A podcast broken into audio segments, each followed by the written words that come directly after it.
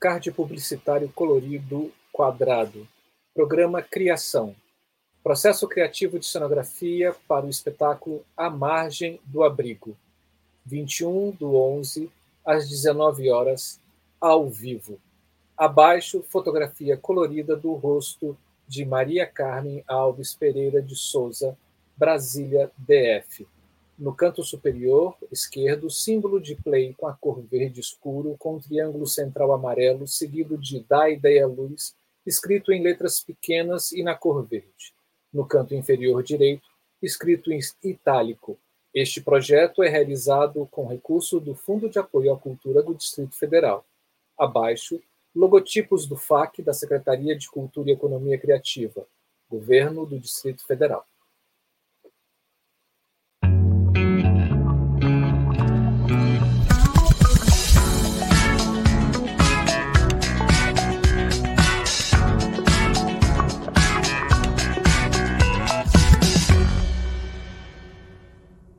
Este programa é realizado com recursos do Fundo de Apoio à Cultura do Distrito Federal, FAC, Secretaria de Cultura e Economia Criativa, GDF.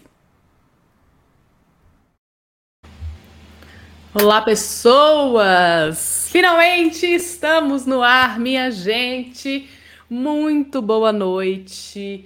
Sejam bem-vindas, bem-vindos e bem-vindes ao nosso canal da Ideia Luz. Hoje, minha gente, nós tivemos alguns probleminhas técnicos, mas, obviamente, jamais deixaríamos de estar aqui com vocês. Quero, primeiramente, pedir desculpa e agradecer a toda a paciência de vocês. Muitíssimo obrigada. E vamos começar, minha gente. Para quem está chegando agora, para quem já está aqui, este é o canal da Ideia Luz, que é o maior canal no Brasil de diálogo entre as áreas técnicas teatrais e de criação artística das artes cênicas. Sim, minha gente, somos nós e estamos aqui há três anos já. Olha que chique! Juntinho com vocês, juntando um acervo de conversas maravilhosas. Eu sou Camila Thiago, sou iluminadora, falo diretamente de Uberlândia, Minas Gerais. Eu tenho a pele branca, tem o cabelo castanho escuro, eles estão presos num formato de coque para cima. É, um lado do meu cabelo é raspado. Estou usando um fone de ouvido estilo travessa preto. Eu estou usando uma blusa que ela é um verde verde água, lisa, não tem estampas. Estou sentada aqui no escritório da minha casa em uma cadeira que só aparece o encosto da cabeça, que é na cor creme Atrás de mim tem uma estante suspensa com alguns livros. Em um dos meus lados tem a logo do Da Ideia à Luz bordada pela oficina Re. Essa logo é uma lâmpada e escrito Da Ideia à Luz. E estou aqui do lado do queridíssimo Marcelo Augusto. Tudo bem, Marcelo? Tudo bem, Camila, boa noite. Vencemos a tecnologia, estamos aqui. Bom dia, boa tarde, boa noite, você que está aí do outro lado da telinha. Sejam todos e todas muito bem-vindos aqui. Eu sou Marcelo Augusto, falo de Brasília, sou iluminador, sou um homem branco, tenho uma barba grisalha, um pouquinho rala, tenho bochechas salientes, um, um óculos quadrado, tenho um olho castanho, tenho uma testa larga com entradas assim no cabelo bem salientes. Estou com o cabelo partido da esquerda para a direita é, estou vestindo uma blusa preta, estou na, na, no escritório do meu apartamento e atrás de mim tem algumas estantes suspensas com algumas coisas, objetos de viagem e tem uma coisa muito legal para mostrar para vocês. Ó, oh, tem o símbolo do da ideia luz. Cara, eu mandei imprimir em azulejo, lindo pra caramba. muito bonitão. Faltou só colocar ele num local que ele pudesse aparecer melhor. Mas vamos lá, das outras vezes ele aparecerá. Gente, hoje a gente está aqui com o programa Criação. Você que não conhece o programa Criação, a gente chama um convidado ou uma convidada para falar sobre o seu processo criativo em uma das áreas técnicas dos bastidores da cena.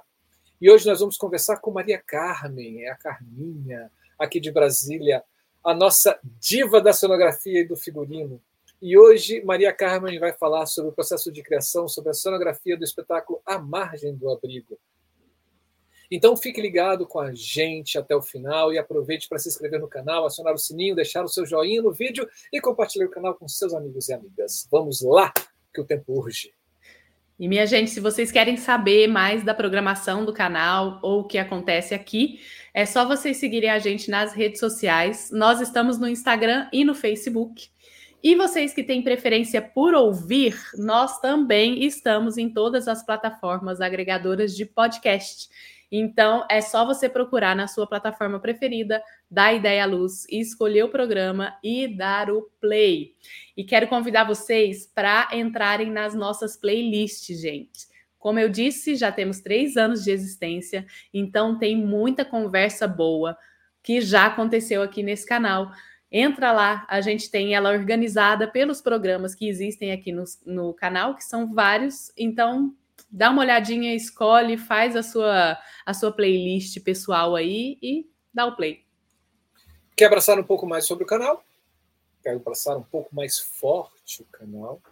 E se tornar um apoiador do Da Ideia Luz, você pode se tornar um membro. Pense seriamente em se tornar um membro e ajudar o nosso canal a crescer mais ainda. Todo esse dinheiro que a gente recebe como membro, a gente ajuda na divulgação desses vídeos que a gente posta aqui dentro. Você também pode contribuir através do Super Chat, esse cifrãozinho que está do lado desse chat que vocês estão aqui. Para quem está ao vivo e para quem está no gravado, você pode buscar um coraçãozinho com cifrão escrito Valeu. Escolha a quantia, quanto você quiser, pode doar e fique à vontade. A gente vai receber do fundo do coração.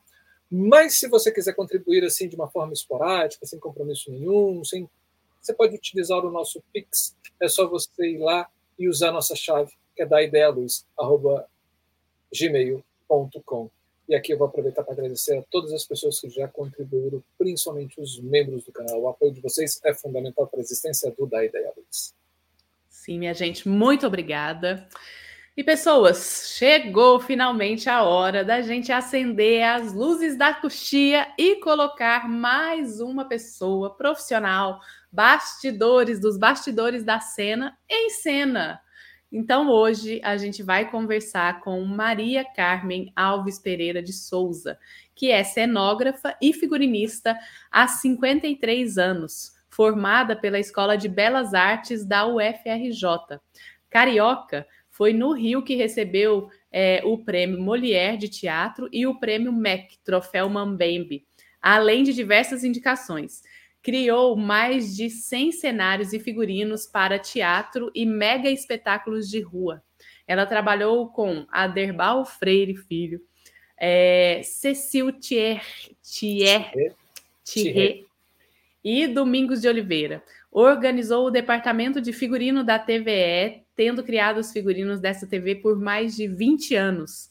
Em Brasília, desde 1991, fundou o NAC, que é o Núcleo de Arte e Cultura, e coordenou os cursos do Ponto de Cultura, que é o STEC, Estúdio de Tecnologia Cênica, programa de qualificação de técnicos de cena.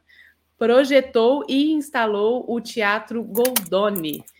Há 20 anos fundou o Atelier Cenográfico Teatro Goldoni, empresa de cenários e figurinos para produções teatrais e para ministrar cursos nessas áreas. Então, Maria Carmen, chega para cá, junte-se a nós. Muito boa noite. Boa Tudo noite, bem? mas para quem estiver vendo outra hora, boa tarde, bom dia. O dia inteiro é, é bom de se ver o espetáculo. Muito obrigada, Marcelo, Camila, e quero me desculpar por, por nós não termos começado pontualmente no horário, porque a técnica ia, ia vencendo, né? mas nós conseguimos voltar, dar, dar a volta por cima. E é, vamos falar direto. Uh, um parabéns por essa atividade que vocês fazem da Ideia Luz, eu tenho acompanhado os programas, é muito importante tudo. Ficava meio assim, com o dedo na boca, porque vocês só chamavam iluminador, mas o iluminador tem que iluminar alguma coisa, né? se não tiver nada, se tiver só ator, só vai iluminar o ator. Então, vamos começar? Vamos. Uh, Maria Carmen, hoje, ela vai falar sobre o espetáculo criar, eh, que é o, A Margem do Abrigo. Esse espetáculo, gente, ele foi criado a partir de uma série de cinco reportagens sobre jovens criados em abrigos, que foram adotados, mas conseguiram superar o abandono e construir projetos positivos de vida, feitas por Conceição Freitas e publicadas em agosto de 2004 no Correio Brasiliense, que é um jornal aqui de Brasília. O NAC, que é o Núcleo de Arte e Cultura, né, que é o da, da, da Maria Carmen também, pretendeu dar voz a essas pessoas esquecidas pela sociedade, internados pelo Conselho Tutelar em instituições de acolhimento. São órfãos ou crianças abandonadas pela família que, por completarem 18 anos, são obrigados a deixar o que conhecem como lar. A ficha técnica desse espetáculo tem a realização do NAC, que é o Núcleo de Arte e Cultura, dramaturgia de Sérgio Mágio e Yuri Fidelis, a partir de reportagens de Conceição Freitas, direção de Sérgio Mágio. O elenco tem a Michele Santini, Pedro Mazepes e Rodrigo Mármore. Cenário e figurino, óbvio, da nossa queridíssima Maria Carmen, ateliê cenográfico, que é o ateliê dela, a iluminação é de uma pessoa que é assim, muito legal aqui de Brasília, chamada Marcelo Augusto. Oh! e com a operação de Haroldo Lopes, a operação de luz de Haroldo Lopes. A cenografia é de Juliana Drummond. A coreografia, coreografia. perdão. A coreografia é de Juliana Drummond. E a trilha sonora é de Sérgio Maggio. Assistente de direção, Gilson César. Assistente de produção e sonografia, Lilian Bolognini assessoria de imprensa Conceição Freitas, cenotécnico Edson Barboso, coordenador de montagem Haroldo Lopes, operador de som e luz Haroldo Lopes, auxiliar técnico Léo Pereira, bilheteria Andressa Melo, videomaker Wallace Lino, fotógrafo Sérgio Martins, designer Rafael Salmona, divulgação Luiz Antônio Pereira, coordenação administrativa e secretaria, a nossa Sal, ou Salviane da Silva, coordenação de produção e direção de arte, núcleo de arte e cultura. Muito bom, Maria Carmen. Nos conte. Nossa, disse tudo, então tá, boa noite. Conte, por favor, como é que foi criar a cenografia desse é, espetáculo tão belo. uma coisa, é Maria Salvani. É Salvani, isso, é verdade. É porque a gente só chama ela de Sal. Chamar de salvania, eu me complico. Mesmo. Então, vamos lá. Essa, essa matéria do Correio Brasiliense, é, da Conceição Freitas, foi muito impressionante. Eu fiquei completamente emocionada pelo que ela escreveu. Ela entrevistou vários meninos que estavam saindo do abrigo. Foi, e ela publicava às quintas-feiras eu ficava esperando o jornal da quinta-feira sair para ler a reportagem. Tamanho interesse despertou em mim. É, são muito emotivas e, e eu fiquei muito emocionada ao ver. E comecei a pensar que deveríamos fazer uma peça, porque além de cenógrafo e figurinista, eu fazia uma direção artística, estava sempre no Teatro Goldoni, e fazia parte do, do grupo que pensavam as, as, as, próximas peças. Então, eu disse: a gente tem que fazer uma peça para falar dessas, dessas pessoas, porque é muito terrível. O menino não foi adotado, fica lá no, no abrigo, de alguma forma protegido, e chega com 18 anos, até logo, meu filho, vai se virar na rua. E eles na minha opinião, muito despreparados para fazer isso, né? Mas então começamos a pensar nessa produção. Chamei uhum. Sérgio Mágio, ele também é, gostou muito das reportagens e, e quis produzir, quis escrever a peça, não só escrever, como dirigir. Então, Sérgio embarcou de mergulhou no, no espetáculo para começar a fazer. E aí é, começamos a desenvolver um pensamento que no jornal você pode até expor o nome e, e a, das pessoas. Mas o teatro a gente achou melhor fazer uma ficção, aproveitar aquelas histórias e colocar, não, não ficar localizando o personagem entrevistado. A, a personagem se chamava o nome dos atores. A Michelle era a Michelle, o, o Pedro era o Pedro e o Rodrigo era o Rodrigo para tirar um pouco dessa vida sofrida que eles tiveram. Apesar de, de o espetáculo mexer com essa emoção desse abandono e dessa força que essas crianças têm que criar para sair do abrigo. Aí começamos a pensar, eu e Sérgio, como é que a gente vai fazer. O Sérgio sugeriu que, que fizéssemos dentro da casa, o Teatro Goldoni fica dentro da Casa de Itália, e procurássemos salas para fazer uh, como se fosse confessionário desses, desses atores, e as pessoas teriam que escolher na bilheteria que sala iam assistir. Mas não havia essa possibilidade. O Teatro Goldoni é uma sala grande, de 15 metros por 12, mais ou menos, uh, tira um pedaço que é a cabine de luz e, e era meio complicado. Eu criei o Teatro Goldoni com uma flexibilidade que eu acho muito importante para o teatro moderno. Toda a plateia é, é, composta de praticáveis modulados que se compõem e que pode ser organizado de qualquer jeito dentro dessa sala. Então, são praticáveis que podem formar um teatro de arena, um teatro de palco italiano, com essa relação. As pessoas, os técnicos todos sabem exatamente do que eu estou falando, é, de corredor. E comecei a. Já começou a mosca de querer um formato que nunca tivesse sido feito, para atender essa vontade do, do Sérgio e, e que passou a ser minha, de separar esses meninos.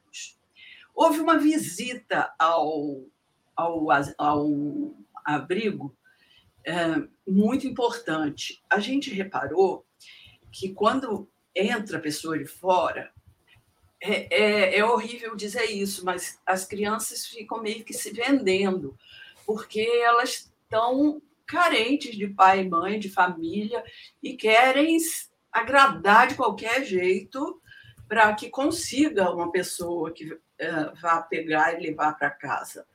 Então, a gente isso também ficou no nosso imaginário que era importante esses atores se venderem, mas se venderem não no sentido de quanto custa, mas de se venderem e mostrar o melhor possível para que, olha como eu sou legal, você vai me levar para sua casa. Então, isso também foi um dos aspectos que, que mobilizou a gente. O Teatro Goldoni é um espaço de 12 por 15, tira dois metros e meio de coxia e um pedaço da. É uma sala quase quadrada que, para você separar as pessoas e ainda ter o público junto, era difícil, né? Então, comecei a pensar como é que a gente ia é, separar o público para cada ator ter sua privacidade com aquela plateia. Então, é, já começa que na bilheteria as pessoas teriam que escolher. A gente colocou fotografias dos atores, dos três atores, a pessoa tinha que escolher. vou vou na sala do Pedro, vou na sala da, da Michele ou do Rodrigo. Mas como a gente ia separar? O teatro é muito próximo. Para você separar som, você tem que ter peso no material, né? para que você consiga um isolamento pequeno. Mesmo assim, o isolamento não era total e acabou se mostrando muito bom, porque o Sérgio escreveu três textos que são independentes, mas que falam um com o outro. Então, quando um ator falava mais alto, dava mais ênfase em um, uma das falas, os outros também ouviam, o outro público também ouvia, e aí essa fala era emendada. Mas eram detalhes, porque cada um tinha a sua voz junto ao seu público. Isso feito, achamos que faltava alguma coisa, mas eles, eles vão ter que sair do, do abrigo. Eles estão, eles estão com 18 anos, eles o abrigo, inclusive, criamos que iria fechar, e aí eles têm que, têm que se encontrar. Como fazer isso? Com os velhos uh, orçamentos do FAC, que é o Fundo de Apoio à Cultura da Secretaria, que não permite grandes orçamentos de, de cenografia. Acho que cenografia você dá um jeito, que, na minha opinião, é terrível, porque isso não gratifica o público. Frequentemente, eu estou tirando do meu da parte minha para completar um cenário que não, que não ficou ainda à altura do que iríamos aparecer. Então, eu criei uns biombos que separavam essas salas de material pesado, aí tecnicamente eram, eram de MDF, é, com 2,80 metros de altura, o Teatro Goldoni é um teatro baixo, do, do 2,80 metros, ele já se prendia na tesoura, e como era é, um elemento pesado, ele não podia pendurar em qualquer lugar. Uhum. E o funcionamento desse, desses biombos foi bastante complicado. Foi com carretilhas, trilhos de metal, com rodízios que fossem capazes de, capazes de aguentar o peso do, dos MDFs. Mas aí eu acho que quando a gente vir ou, essa encenação, vamos entender. A gente podia ver a, a, a planta a planta sou eu que mostro, né? ou, ou a maquete do que está com vocês. É isso? Podemos ver a maquete. Ah, não. Acho a, planta... a, gente, a gente tem os dois. É, é, passei para vocês. E aí a gente vai entender o que eu estou falando. Deixa eu só fazer uma observação aqui, enquanto o Edu compartilha a planta Sim, com a gente. Pode falar. Olha quem apareceu aqui para assistir é, a gente. Haroldo, Haroldo Lopes. Lopes. Nosso querido técnico. Oi, Haroldo. Seja bem-vindo para caramba. Se eu tiver esquecido alguma coisa da nossa montagem, você pode interferir, tá bom? Haroldo Lopes, hoje ele trabalha com teatro por causa dessa senhorinha aí que está linda, maravilhosa do nosso lado. Ela virou para o Haroldo e falou assim: Menino, vem cá, preciso de ajuda. Né? Preciso de ajuda aqui para montar um, um, cenário. E o Haroldo entrou numa casa que era o NAC, o era pequenininho, né? Era o teatro. Como é que era o nome daquele teatro? G51. G51 e o Haroldo. E o Haroldo entrou e não saiu mais. E hoje ele é um dos grandes técnicos aqui de iluminação. Fez todos os cursos do nosso, do Pão de Cultura, em todas as áreas, ele fez curso. Seja bem-vindo, Haroldo. Vamos lá. Planta. Aí você eh, tem a sala, que é o Teatro Goldoni, a parte esquerda do vídeo está escrito, né, a coxia, aí já está a sugestão de plateia que tivemos, e essa linha vermelha era a divisória que fizemos. Aí parece que é fechada, mas como é um biombo, se abre uma, um, uma, um trecho, um, um pequeno espaço para o público entrar e no lugar que havia escolhido. Depois a gente mostra a carinha dos atores, né? Que foram escolhidos na bilheteria. Uhum. A segunda planta, eu mostro como o biombo funciona. Tá. Mas deixa eu só entender assim. O público entrava ali onde tem aquela seta vermelha. É, assim. E aí ele ia, ia sendo conduzido para cada local de cada personagem. Certo os, as personagens já estavam em cena, mas é, em si mesmadas, sem, sem se relacionar com o público. Uhum. Então, o pessoal escolheu ali, quero conversar com o Pedro, quero assistir o Pedro. Entrava o Pedro primeiro, todo mundo se acomodava, fechava. Na verdade, tem, tem, razão. Primeiro entrava o Pedro, porque a gente abria uma folha do bioma, ele entrava e a gente fechava ele lá dentro para entrar o pessoal da, da Gisele, da Michele, e o último a entrar era o, o Rodrigo. última pessoa entrou, todos os biombos fechados, e aí começava o espetáculo, né? Sim. Esse, essa marcação é, no centro é um tapete de linóleo estampado que, que lembra essa cerâmica mais antiga que se usa ver no, no, no, nessas construções antigas que tem os abrigos. Por quê? O, um dos casos relatados pela Conceição Freitas era um abrigo dos que. Muito, gente, muito abrigo dá certo. Agora, tem abrigo que não dá certo. As pessoas, para ganhar dinheiro, faziam uma rinha de menino. Botava para brigar, e por incrível que pareça, ficava cheio de gente a apostar nesses meninos, que se sangravam até não aguentarem mais brigar. Você fala adultos? Meninos, até 18 anos que estão no abrigo. Quem Os apostava? Adultos, as pessoas que, é, que comandavam o, o, esse abrigo eram ah. bandidos. E chamavam o público da cidade, adulto, igual a Rinha de Galo, que vão Sim. aquelas pessoas é, viciadas em jogo.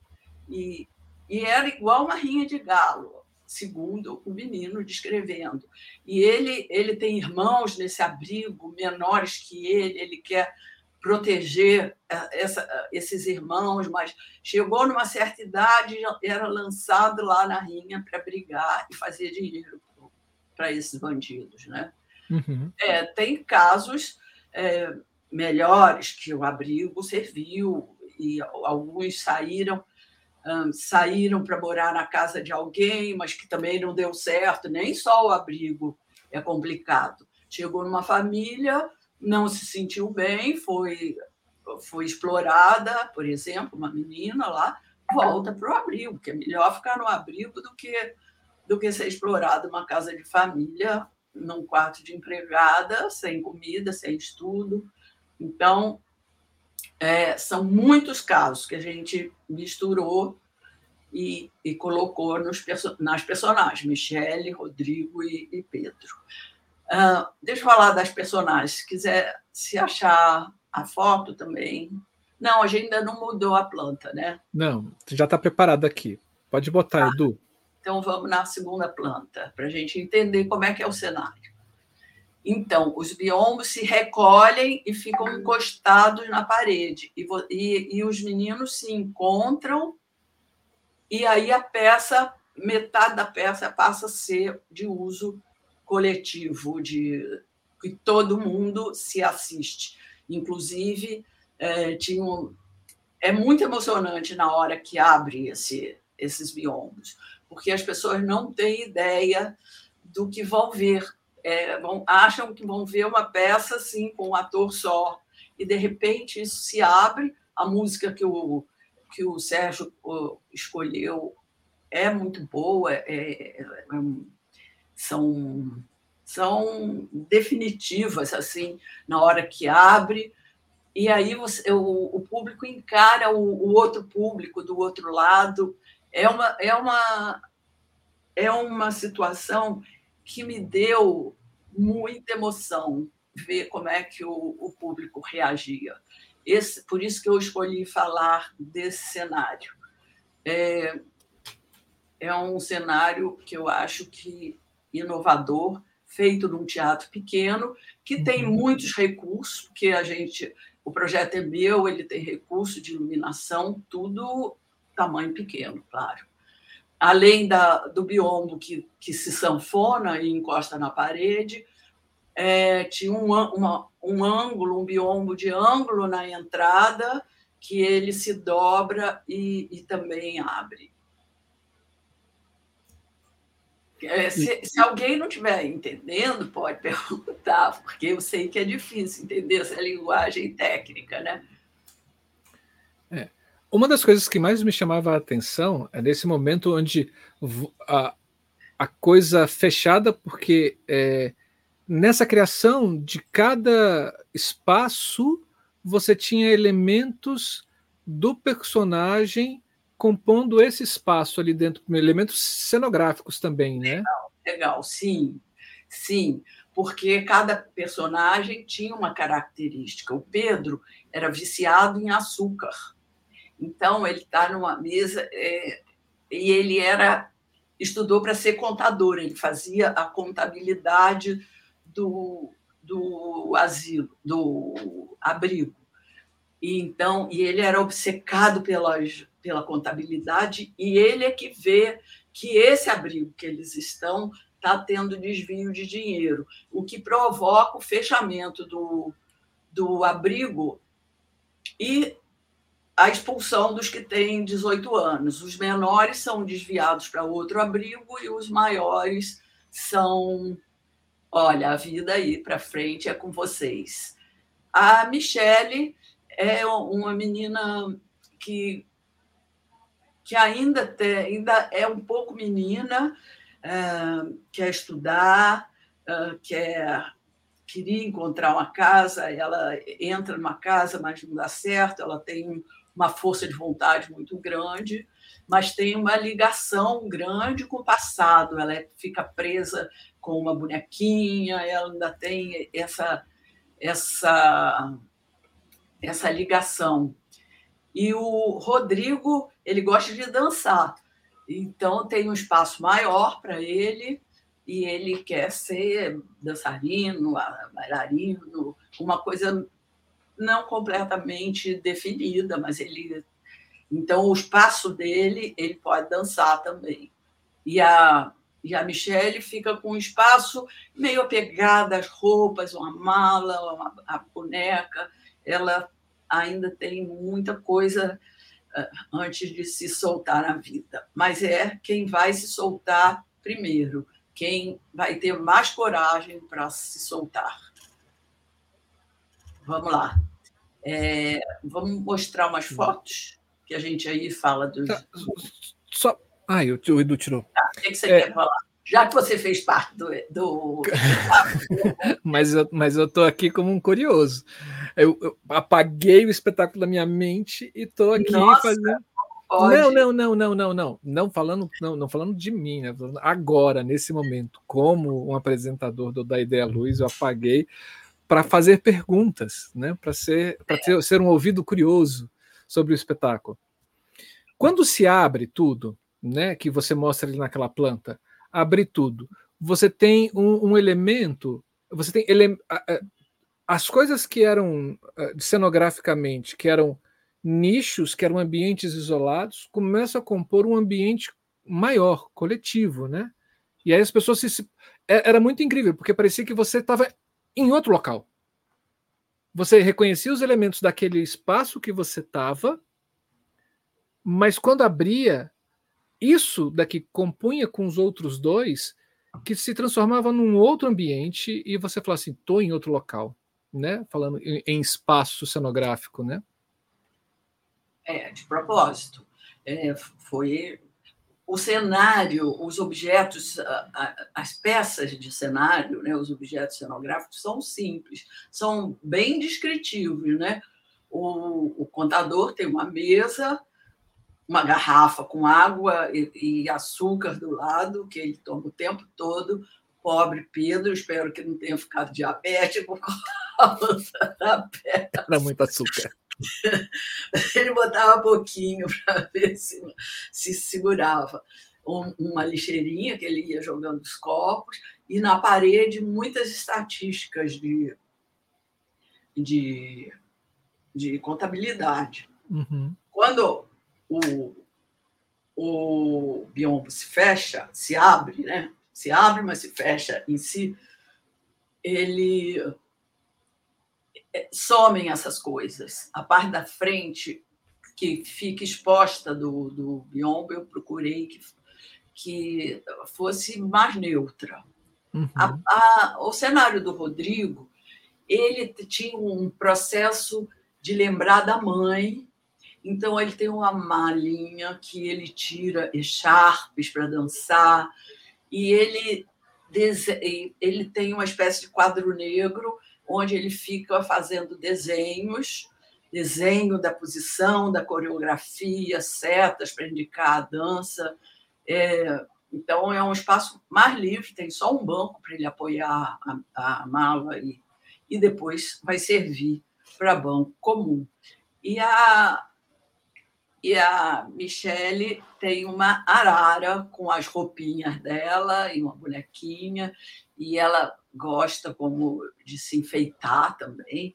Ela está se enfeitando para se apresentar ao público, fazendo a unha do pé, de pedicure, tem uma, uma bacia para se lavar.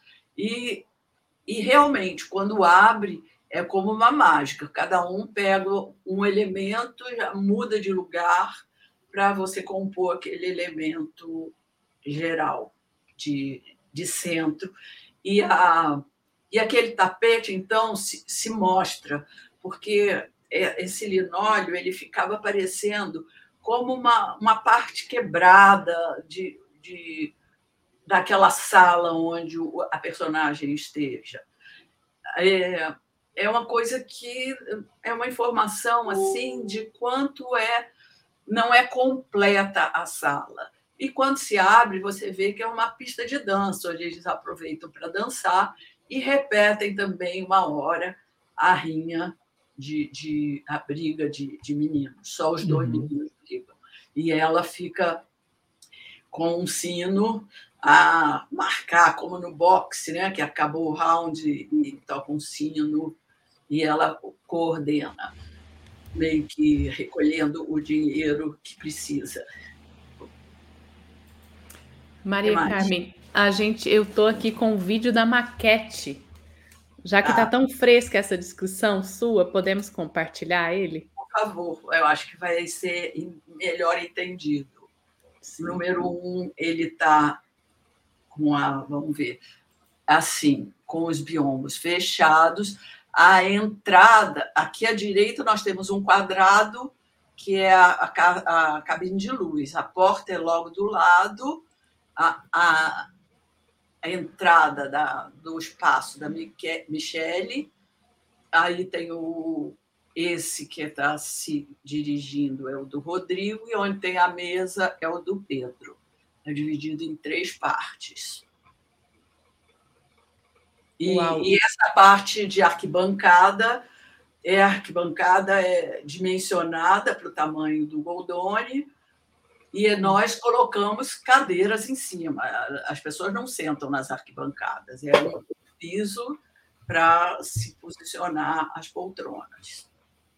Tinha um trabalho muito legal no Goldoni que é, nas cadeiras a gente tinha um espaço de botar o número a marcação do, do, da poltrona, porque eu acho muito chato chegar num teatro e não ter e não ter é, lugar marcado, ter que ficar é, brigando por lugar. Então, você, na bilheteria, escolhe lugar e a gente, para cada mudança de, de conforme, conformação do teatro, de programação da, da encenação, a gente mudava todos a, toda a numeração das cadeiras, tanto que na planta, se vocês olharem bem, já tem, já tem ó, o, o número indicado com a letra também. Então, Sim. isso aí eu achava uma consideração para o público, eu acho muito importante isso, porque, diferente das outras, da, de quase todas as outras artes, a pessoa não pode ver teatro em casa. Você cada vez mais com o computador você tem uma facilidade de ver as coisas em casa. A, a música, se você for pre, presencial, é melhor, mas você pode ouvir a mesma música é, só ouvindo em casa. O livro você pega em casa, lê e você se transporta para outro lugar. O teatro precisa da presença, precisa ter o ator e o espectador, precisa ter essa relação. E essa pessoa tem que sair de casa com a cidade violenta que está. Então, você tem que ter coisas que agradem esse público, tratar muito bem. Eu acho que ter lugar marcado no teatro é um dos carinhos que a gente tinha com o público no Teatro Oldoni. Sim, com certeza. Tem a Tem... outra maquete que é do palco agora Já todo aberto. Todo aberto. As, à esquerda, bem perto da, da, da iluminação, tem um painel que se dobra, e um uhum. dobra para um lado, outro dobra para o outro. E aí eles, eles, eles mesmos vão ambientando de outra maneira o espaço. Uhum. E a luz, né, Marcelo? Muda uhum. tudo também. A luz era feita só para os pedaços e só para as salas, vamos dizer assim, e depois ela fica um conjunto e você coloca a luz embaixo da plateia para mostrar bem é, essa dimensão e esse, essa lembrança de que o público todo está ali junto e esses meninos precisam dessa força essas personagens precisam dessa força do público. Sim. E uma curiosidade aqui, essa movimentação de, das plataformas, né, dos biombos, era, eram feitos pelos próprios atores? Pelos ou... atores, pelos atores. É, era, era, desculpe a modéstia, mas era muito impressionante, porque faziam um, um som de trem, porque elas são pesadas e corriam no, no, no, nas roldanas. E o Marcelo tirava a luz, e aí, quando eles abriam, já estavam em outro espaço, tava, aquela, a, já estava todo transformado. Era muito emocionante, eu ficava arrepiada de ouvir o público fazer. Ah! Oh, é muito legal. Pá, pá, pá. E a gente tem o, o, o vídeo, e eu. O vídeo são três vídeos que mostra a abertura a partir de cada uma das personagens. Mostra a personagem em intimidade com o seu público e depois é, o som de um cresce, do outro cresce, meio que responde de cá, responde de lá, e eles e eles vão se juntar nessa hora. É, é, é bonito, a luz eu acho que, que contribuiu muito para isso. É, a operação de luz no momento certo também, né? Aquele, aquela mágica. É, foi, eu tive muita satisfação de vir. Agora, é, também Brasília não acostumou a ter um mês de espetáculo. A gente ficou, acho que três semanas, três fins de semana. Não, não dá tempo de, de ter o boca a boca do público. O espetáculo uhum. agradou, mas eu acho que não deu tempo de todo mundo que poderia vir assistir o espetáculo tivesse assistido. Então, e é um espetáculo complicado de, de montagem. A gente chegou a programar, eu, eu vi que eu achei uma planta para o Teatro Garagem, para a gente fazer lá, que é outro teatro, lá no Festival do Sesc, e é um teatro também flexível, mas eu não sei por que a gente não foi fazer. Eu acho que um dos atores já não podia, porque não foi em seguida, e aí acabou que não fizemos no, no, no, no garagem, fizemos só no Goldoni. Isso foi a minha tristeza com o espetáculo. Eu acho que é um espetáculo super importante, merecia viajar, um tema é, importantíssimo. Eu sei que a gente tem épocas que as pessoas não querem ver tristeza nenhuma. Ah, menino de abrigo, ah, não quero ver, não. Algumas pessoas me disseram isso, que não queria ver nada triste. É, isso aí é um engano, mas paciência, o mundo está triste em volta. A gente fez ainda antes da pandemia, né? 2017. Eu gostaria de mostrar um pedacinho de cada vídeo. Cada vídeo foi feito separado. Primeiro a intimidade, depois no conjunto. Quer dizer, tem a visão da, do ponto de vista da plateia mesmo, de três pontos diferentes de como é assistir o espetáculo. Claro que não podemos assistir. É, eu gostaria depois de deixar no YouTube do, do Goldoni esse, esses vídeos, e aí quem quiser vai ver depois. Agora a gente vai exibir três, quatro minutos de cada um deles, que é o momento dessa transição. Pode ser? Já está pronto? Ou, ou ainda falamos mais coisas? Pode sim. E quem quiser perguntar, à vontade, viu? Tá. Tá bom. Então, gente, a gente tem aqui o nosso nosso elétron que movimenta tudo isso chamado Edu. Edu Boiati. Elétronzinho, Ponha pra gente o vídeo pra gente ver. Essa primeira é a Michelle.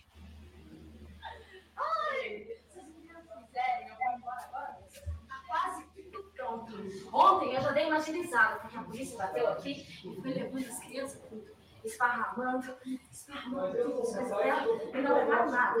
Não levaram os objetos, os brinquedos, as roupas como se aqui a gente não tivesse nada mesmo. Nada fosse nosso. Todo mundo temporário. Eu já estou preparada. Os meninos achavam que eles iam levar a gente, e aí o barulho da sirene, a polícia foi subindo. E a gente brincando. Estão levando as crianças. Eles ficaram esperando. Peguei minha identidade, para eles. Falei aqui, ó. 18 anos. Ninguém esqueceu nada aqui, não. Abrigo só é abrigo quando tem criança. Se não tem criança. Não é mais abrigo. Não. Abrigo? Abrigo mesmo é a gente. Para olhar de longe.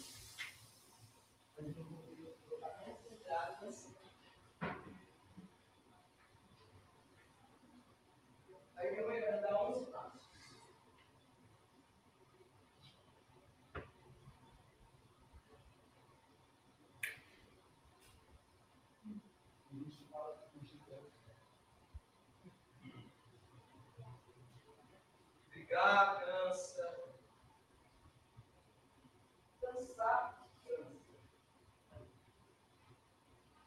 Mas vai esperar. Esperar.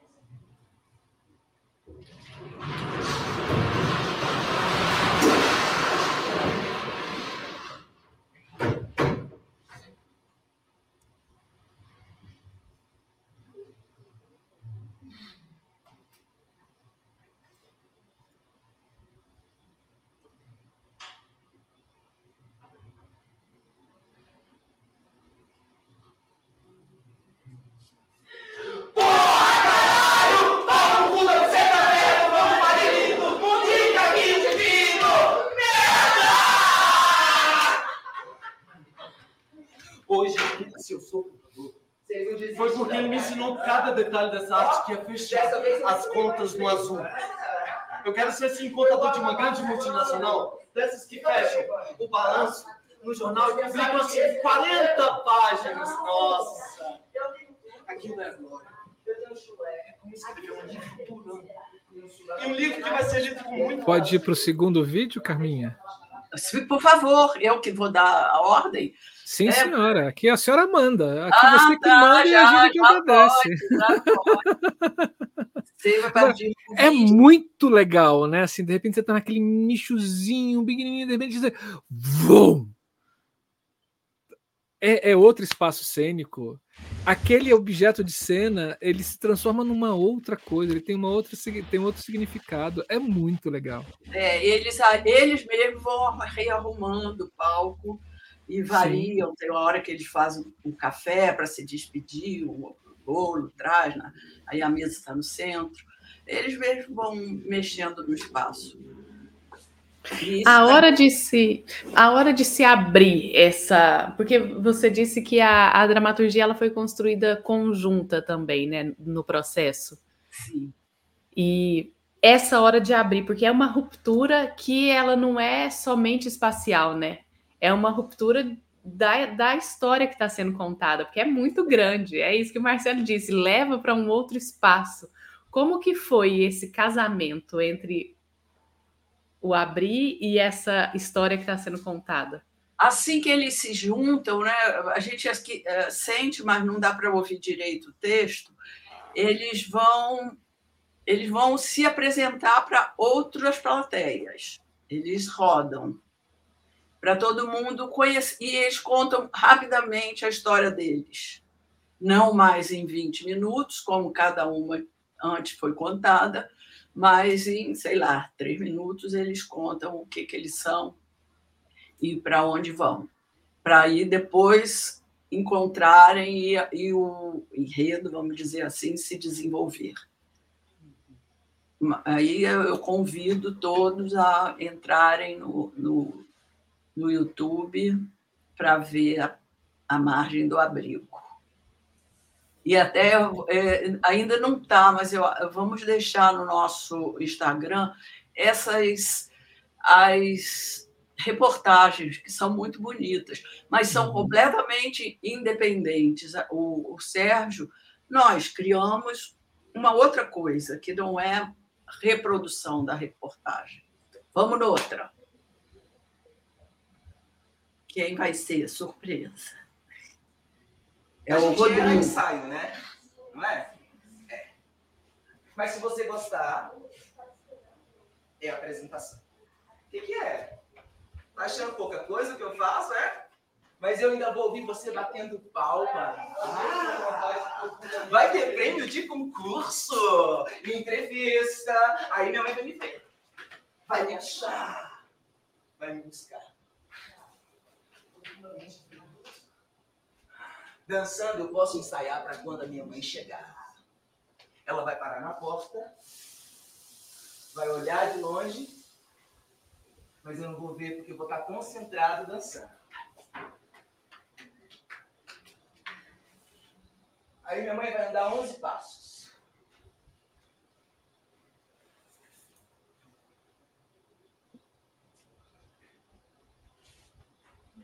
Tem gente que fala que fugir cansa, né? que brigar cansa, que dançar cansa. Mas vai esperar para você. Esperar cansa muito mais.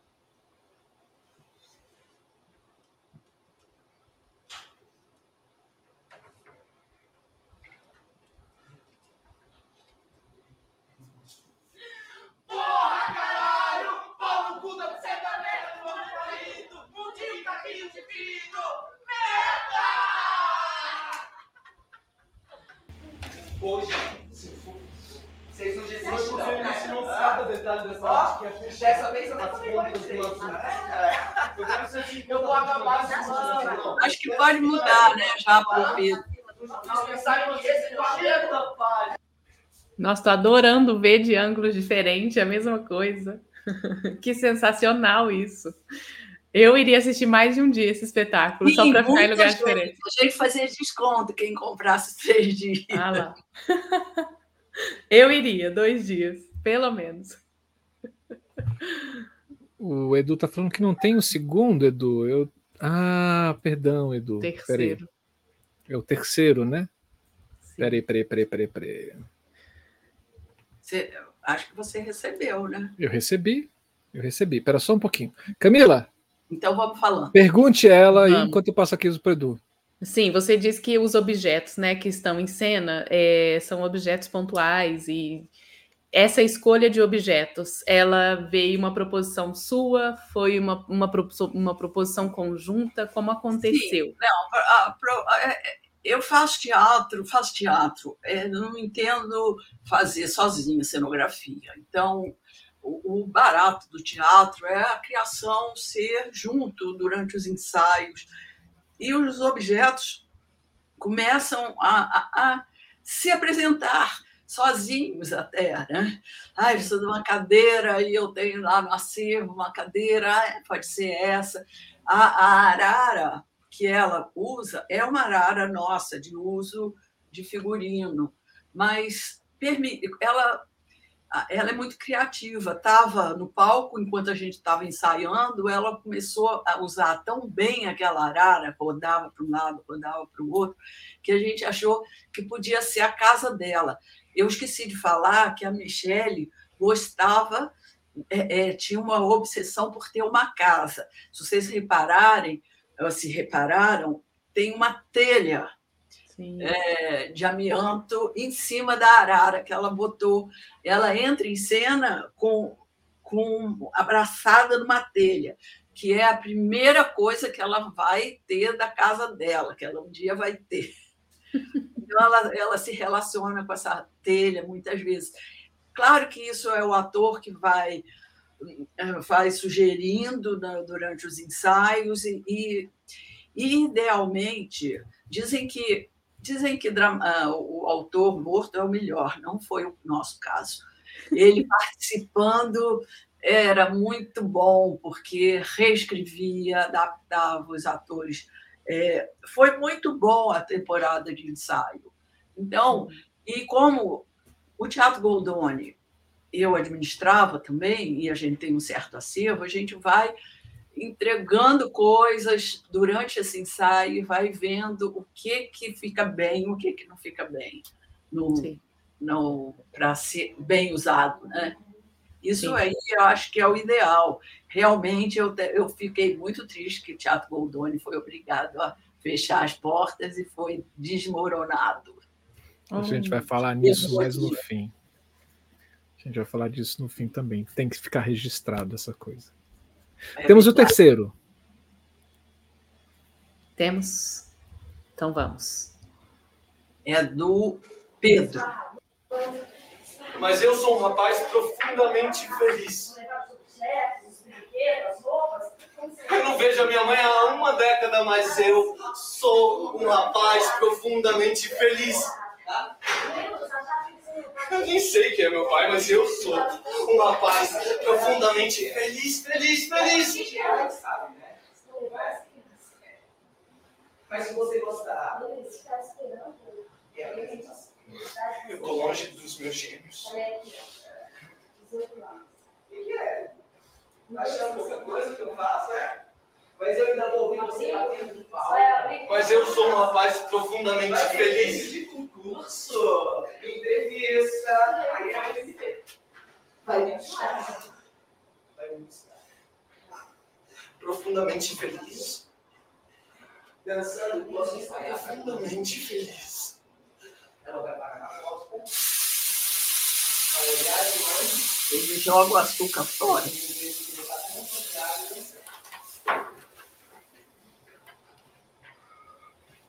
Aí minha mãe vai dar 11 passos.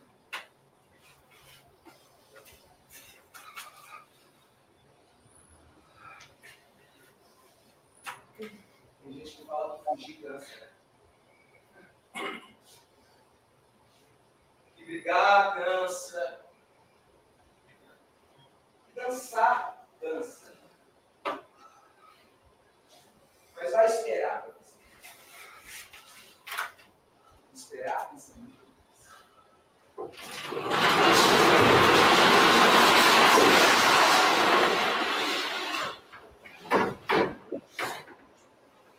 Ó, a luz de baixo da arquibancada.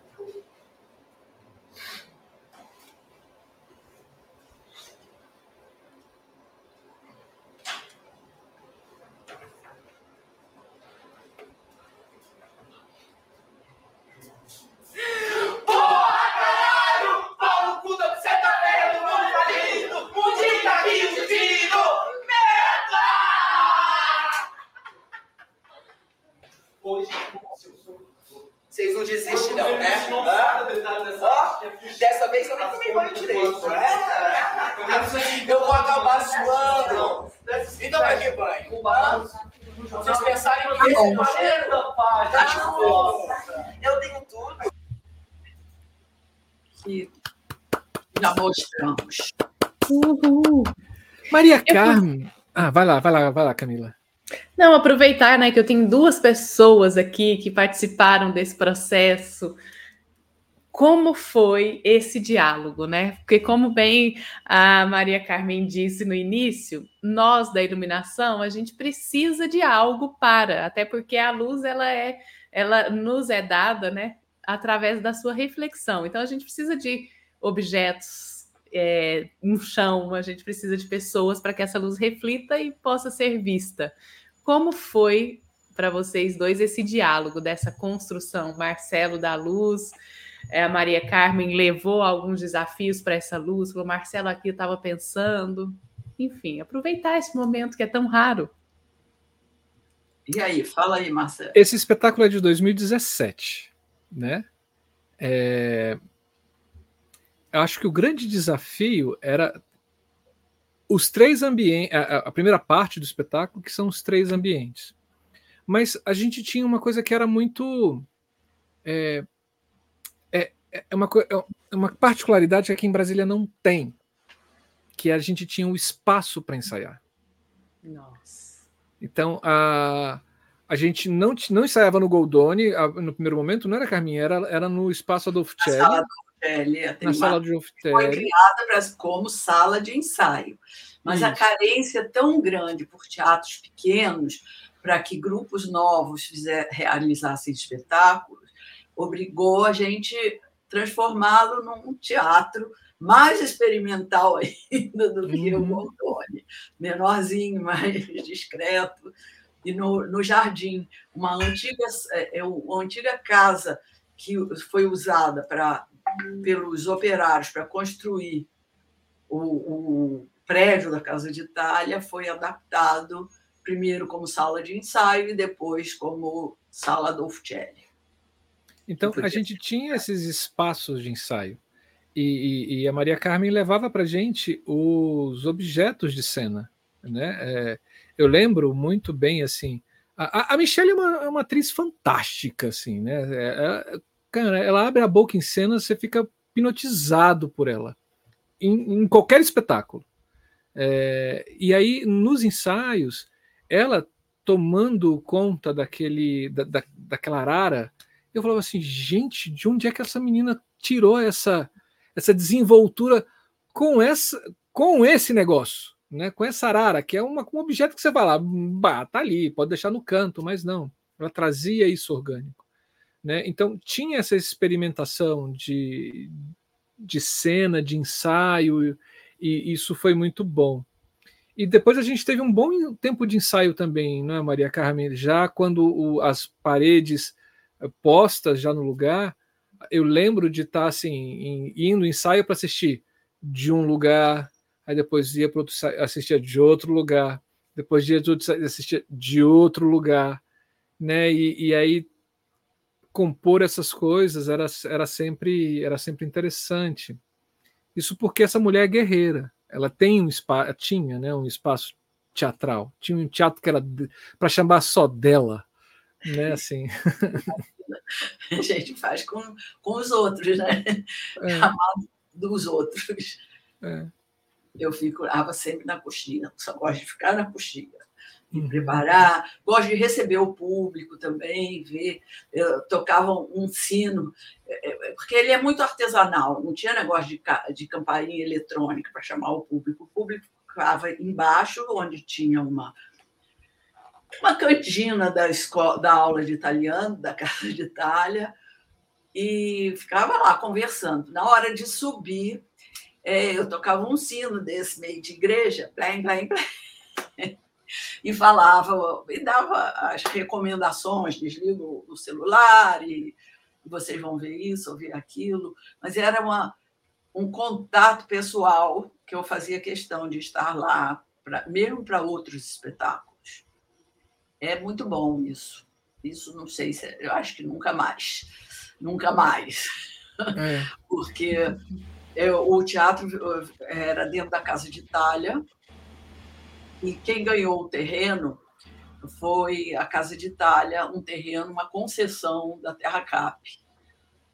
E, mas tinha, dentro da lei do PEDOT, do, de, de ocupação do, do solo de Brasília, se dizia que aquele espaço foi ah, emprestado, vamos dizer assim, para a ocupação com uso para a cultura. Tinha que ter pelo menos 40% do espaço para a cultura. E, e aí fomos fazendo, ficamos 20 anos lá, e, mas a, o tempo de concessão acabou, tá, estava, acabou e a Terra Cap tentou vender o terreno. Mas a maravilha que foi é, o público, nós tivemos 660 pessoas abraçando a Casa de Itália que não podia vender o terreno. Isso foi em seis anos atrás. Aí chegou a pandemia, a classe artística toda desarticulada, a classe teatral desarticulada, o público desarticulado, todo mundo em casa. Eles fizeram a licitação rapidinho.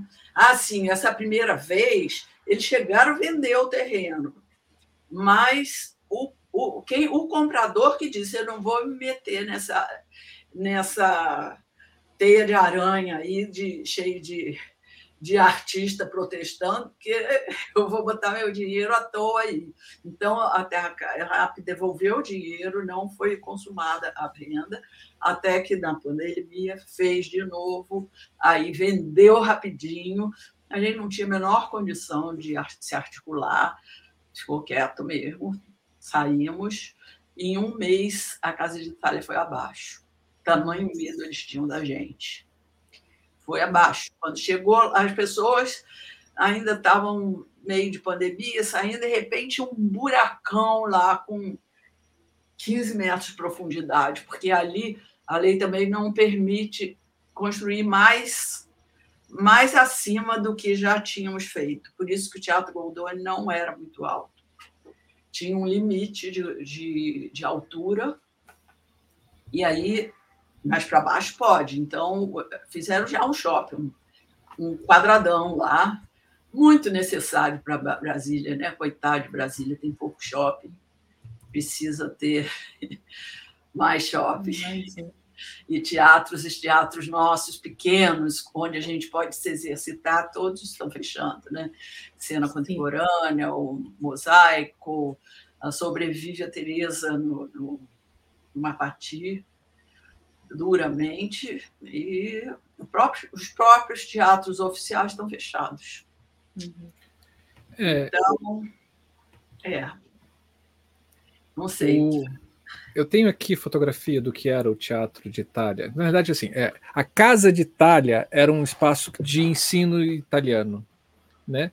É, da, da, língua italiana tinha e aí tinham restaurantes que depois virou uma empresa de segurança. É, de segurança.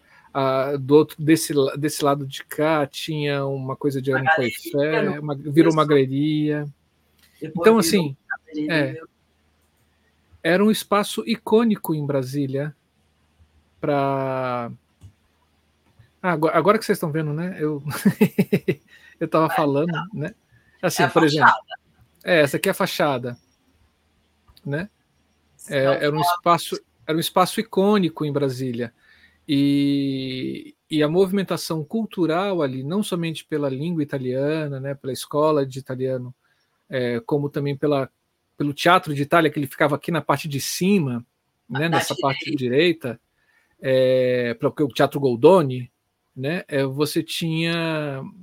É, é, era um espaço referência de arte e de cultura, além dos cursos, além dos espetáculos, era um espetáculo de bolso, assim, maravilhoso, um pé direito bem baixinho, você tinha uma proximidade com o público muito boa para as peças que aconteciam isso, uh, precisavam disso.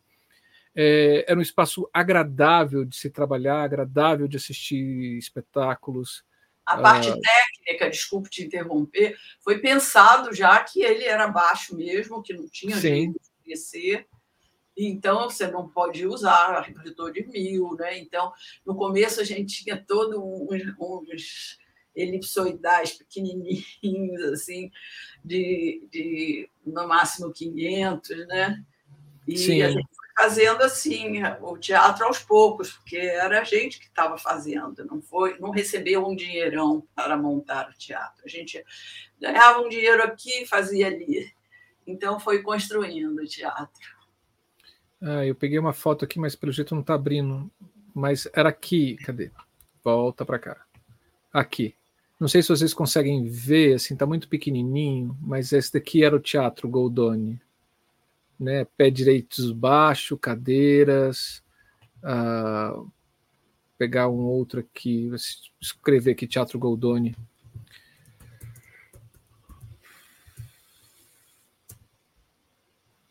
É, eu, eu não passei para você é, uma apresentação do Teatro Goldoni que tem alguns espetáculos e a planta que a gente usou, porque isso também me orgulho muito. O teatro, o público chegava, ah, está tudo diferente. Cada vez é, o desafio para o espetáculo era como é que se monta, como é que vai ser essa relação palco-plateia. É, era um a teatro sala, maravilhoso. A sala do Uftielli que a gente falou, sobe um pouquinho, Marcelo, aqui à esquerda. A Dolphin ficava do outro lado, acho que não estava aqui. Não. tem uma foto aqui. Deixa eu ver onde é que está, que eu acabei de ver. Bilheteria, olha ela aqui, olha aqui. Aqui.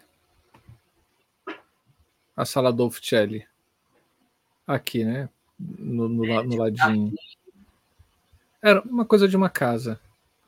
E, e aqui, assim, são os dois guerreiros, as duas pessoas é, idealizadoras tanto do espaço G51 lá na década de 90, como depois o Teatro Goldoni e a Sala Adolfo Celli, que é a Maria Carmen e o Marbo, né? É, esse casal maravilhoso, batalhadores guerreiros é, e de resistência da arte e da cultura aqui em Brasília.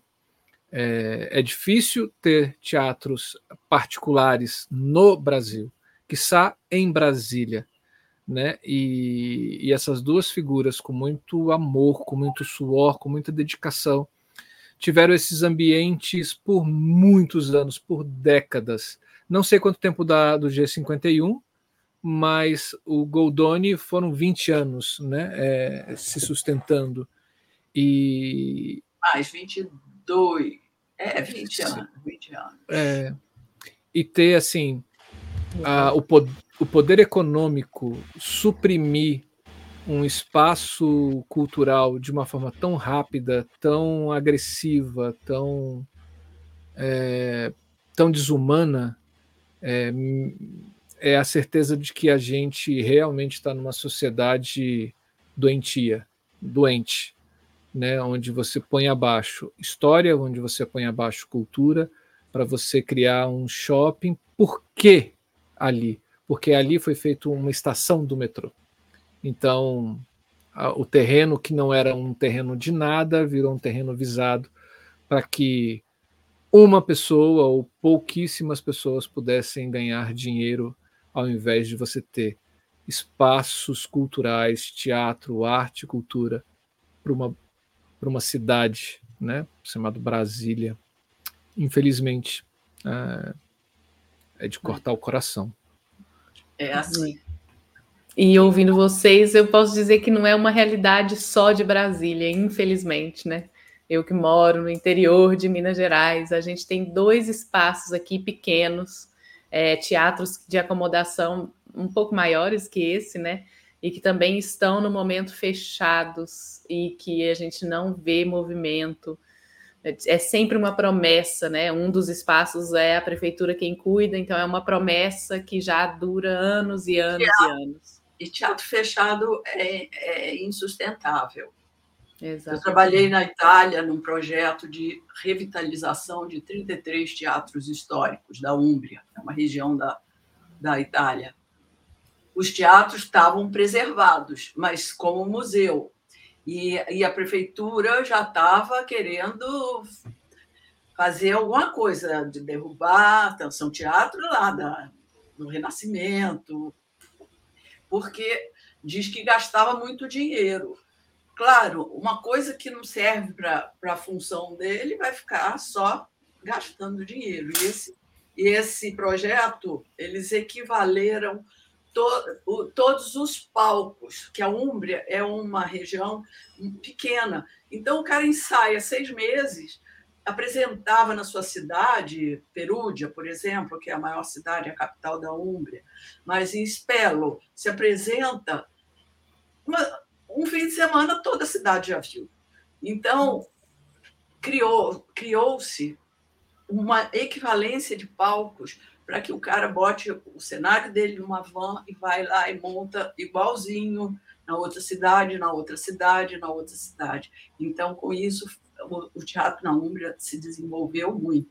E é um trabalho, foi um trabalho de uma coragem enorme, porque os palcos eram de diferentes tamanhos, e aí se pegou e levantou telhado. Olha, é um bem histórico de 1700, de 1600, e botava guindaste, subia o, o telhado para que pudesse ter urdimento e urdimento igual em todos os, os teatros. Isso me transformou muito. Nos anos 80 eu participei desse projeto e por isso que eu acho que ainda tomei mais gosto de fazer teatro flexível. Lá na Itália não são flexíveis, eles, eles são a lá italiana, sim é, que também não desgosto, é uma forma muito legal, mas a gente fazendo teatro hoje, o desafio é, é mexer com essa relação do, do espectador com o ator.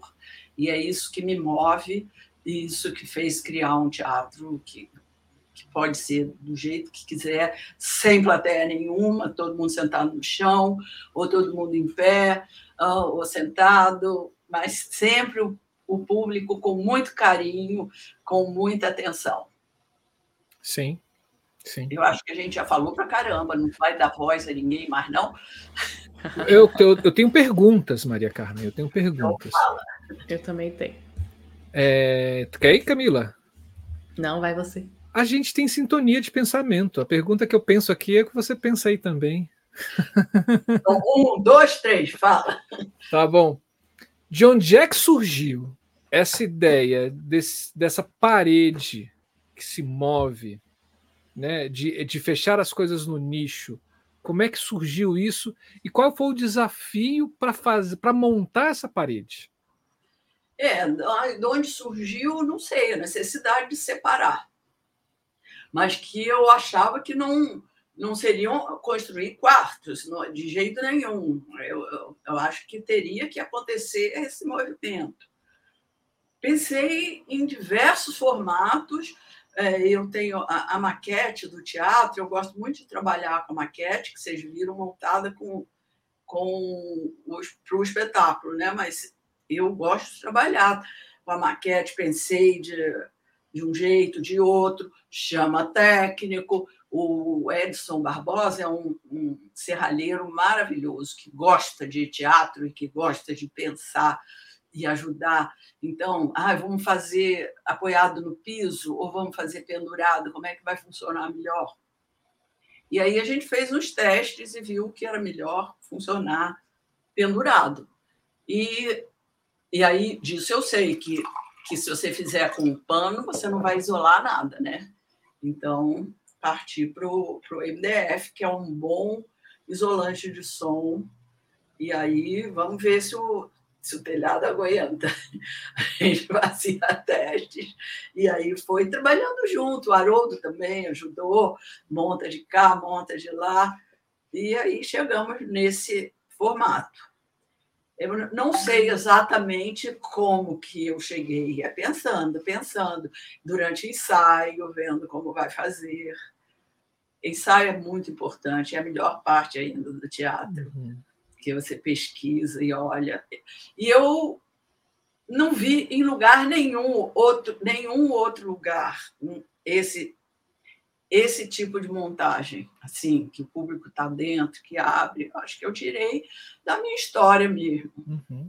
Eu, eu, quando dou aula, eu digo para os alunos que eles têm que ficar olhando tudo, fazer a memória RAM deles, porque é por isso que pode ser a mesma peça, o mesmo diretor, outro cenógrafo vai fazer um cenário diferente, porque viveu outras coisas, porque tem acumulado lá dentro da, da sua memória outras experiências. Uhum. E aí o, o, material foi também sendo descoberto. Mas. E aí depois que, se, que cheguei com o Sérgio, vamos separar assim, tá bom? Ah, legal. Aí a gente começou a trabalhar o cenário propriamente dito da, da, das personagens. Eu trabalho como a minha cabeça é trabalhar sempre o espaço cenográfico, o espaço cênico antes de fazer acabamentos de cenário. É o que me uhum. move. E como e é que coisa... você... Hum, pode um, dois, como é... E como é que você vê esse espaço cênico? Como, como, como é que esse espaço cênico move sua cabeça? O espaço cênico teatro ou dessa peça? Teatro. Do teatro? É, é uma, eu, eu, eu penso muito no Ortega e Garcês, é uma palestra que ele tem sobre teatro. O teatro tem que abrigar bem a plateia, porque a gente tem que tirar essas pessoas de casa. E é, ele só vai se tiver alguma coisa agradável para ver, ele não vai para sofrer apertado, passar calor, ficar em pé, ficar numa fila esperando. Então, eu tenho isso dentro de mim. E o teatro, para ele se desenvolver, eu comecei a trabalhar em cima da filosofia do Ortega. Tem que ter dois espaços, um para a plateia e outro para o palco.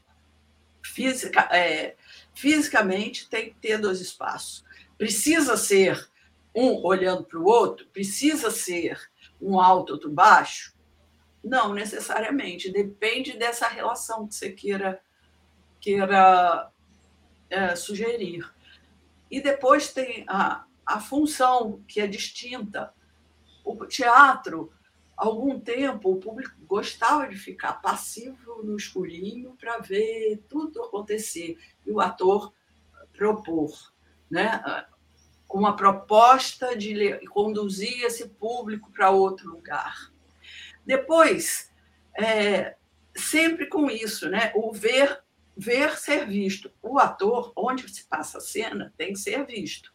E o, não necessariamente o público tem que é, ficar escondido, mas em princípio no teatro italiano ele fica escondido. Então eu começo sempre a refletir sobre isso. Desde que eu comecei a trabalhar com Aderval Freire, a gente já pensava que relação que a gente quer é, sugerir ao público, que que que que vai ajudar a contar a história, que que vai que relação é essa de de mexer com a plateia, de tirar ela dessa passividade, de fazer participar, de fazer parte da cena também. Então, são, são perguntas que a gente tem que se fazer a cada espetáculo. Então, é, é por, por, assim que eu acho que o teatro pode evoluir, não ficar inventando por inventar. Nada você pode olhar minha, meu trabalho todo, nenhum trabalho inventado por inventar. Sempre teve uma proposta e uma ideia por trás. Eu sei que o público não percebe todas. Quem for esperto percebe. Quem não for, fica assim, só vendo, só, só recebendo. Também é outra. Né? Eu queria fazer uma pergunta que ela até agora ela vai soar um pouco fora de ordem, mas é porque você disse, ah. né, é, que você não faz o teatro sozinha, que é conjuntamente. E aí eu tenho uma sensação. Eu sou atriz também e, e participei muitos anos de teatro de grupo.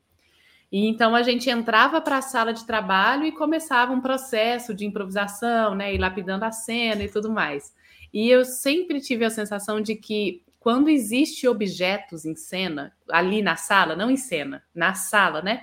Você entrou, tem uma arara. Entrou, tem um cubo num canto da parede, porque tá ali, porque alguém deixou e tal. De alguma forma, esses objetos eles vão sendo incorporados nesse processo de improvisação e você vai ver eles muitas vezes ficam. Tudo bem que se transformam, obviamente, mas ficam. Qual é a sua opinião sobre isso? Sobre esse espaço desse processo criativo de sala de ensaio? Quanto esse espaço interfere nessa criação? Desde isso, de objetos que estão lá, até mesmo o espaço em si. Na, na minha cabeça, o teatro é orgânico. Ele é isso. A minha formação é assim, com Cécio Thierry, com Aderbal, com Domingos, com Ginaldo de Souza, que não foi aí o nome. As coisas se você tiver um objeto que não foi incorporado ao, ao ator, que ficar só decorando a cena, ele não tem força, ele não tem presença, ele não faz parte disso, ver e ser visto, a, a provocar e receber, de estar num espaço que seja é, próprio da cena e outro do espectador todas as coisas que estão estejam em cena têm que fazer parte do espetáculo. A gente tem que ajudar a contar essa história. Se for só decoração, fica ali sobrando, ele quebra, o ator tropeça nele. É claro que às vezes para contar a história você vai sugerindo mais coisas, mais coisas. E às vezes a gente joga fora essas coisas que a gente sugeriu porque não, não, não colou. Mas espero que eu eu sempre espero que vou convencer que precisa muito disso. Isso aí é meu neto quando era pequeno e via objetos de artesanato aqui em casa. E teve um barquinho que ele ficou apaixonado, que ele queria levar. Ele brincava um pouco, mas fazia parte da minha decoração, da minha vida, das minhas viagens. Aí ele era pequeno, né? mal falava. Mas por que você quer levar? Quando você vier aqui, não vai ter para brincar. Ai, mas vó, eu preciso muito disso, eu preciso muito desse barquinho. Eu fico eu sempre lembro dele falando isso, que eu preciso muito das coisas em cena. Que ótimo. Muito bom. Pegando essa, essa, essa fala da Camila, assim, essa pergunta dela e a sua fala, me veio uma dúvida. É assim, é, Existe uma diferença, Maria Carmen, entre pensar o cenário e pensar objetos de cena? Como é que funciona isso?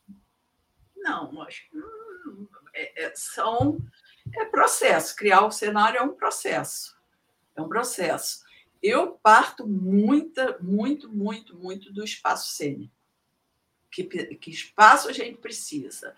É, não importa, até vazio ele vai ter que funcionar. Precisa ser uma casa, por exemplo, o banheiro aqui, a cozinha aqui, a sala é um, um espaço onde se misturam todos. Ele podia estar tá vazio o palco que as pessoas iriam entender, porque tem um conceito a mais que a gente trabalha. Emocional vem pela esquerda, racional vem pela direita, é, a história tem que ser contada igual a gente escreve, da esquerda para a direita. Tem um monte de técnicas que a gente vai incorporando aqui na memória que solta quando precisa. E aí, aí precisa do espaço para a gente, a gente precisa dividir o espaço, como foi o caso.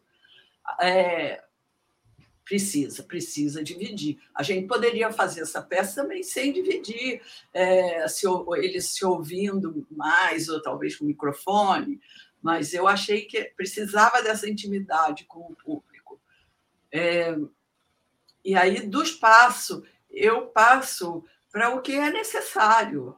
Se é, tem uma porta, precisa é uma porta para contar essa história. Precisa ter uma mesa? Precisa ter uma mesa. Aí, sim, como é que vai ser essa mesa? Porque também tudo tem que estar em concordância. Eu, eu, o meu método é, é meio assim, se repete assim, claro que de repente pode não ser, mas a gente quebra o, os 53 anos de, de trabalho, quando é bom a gente dar uma rasteira e dar uma É.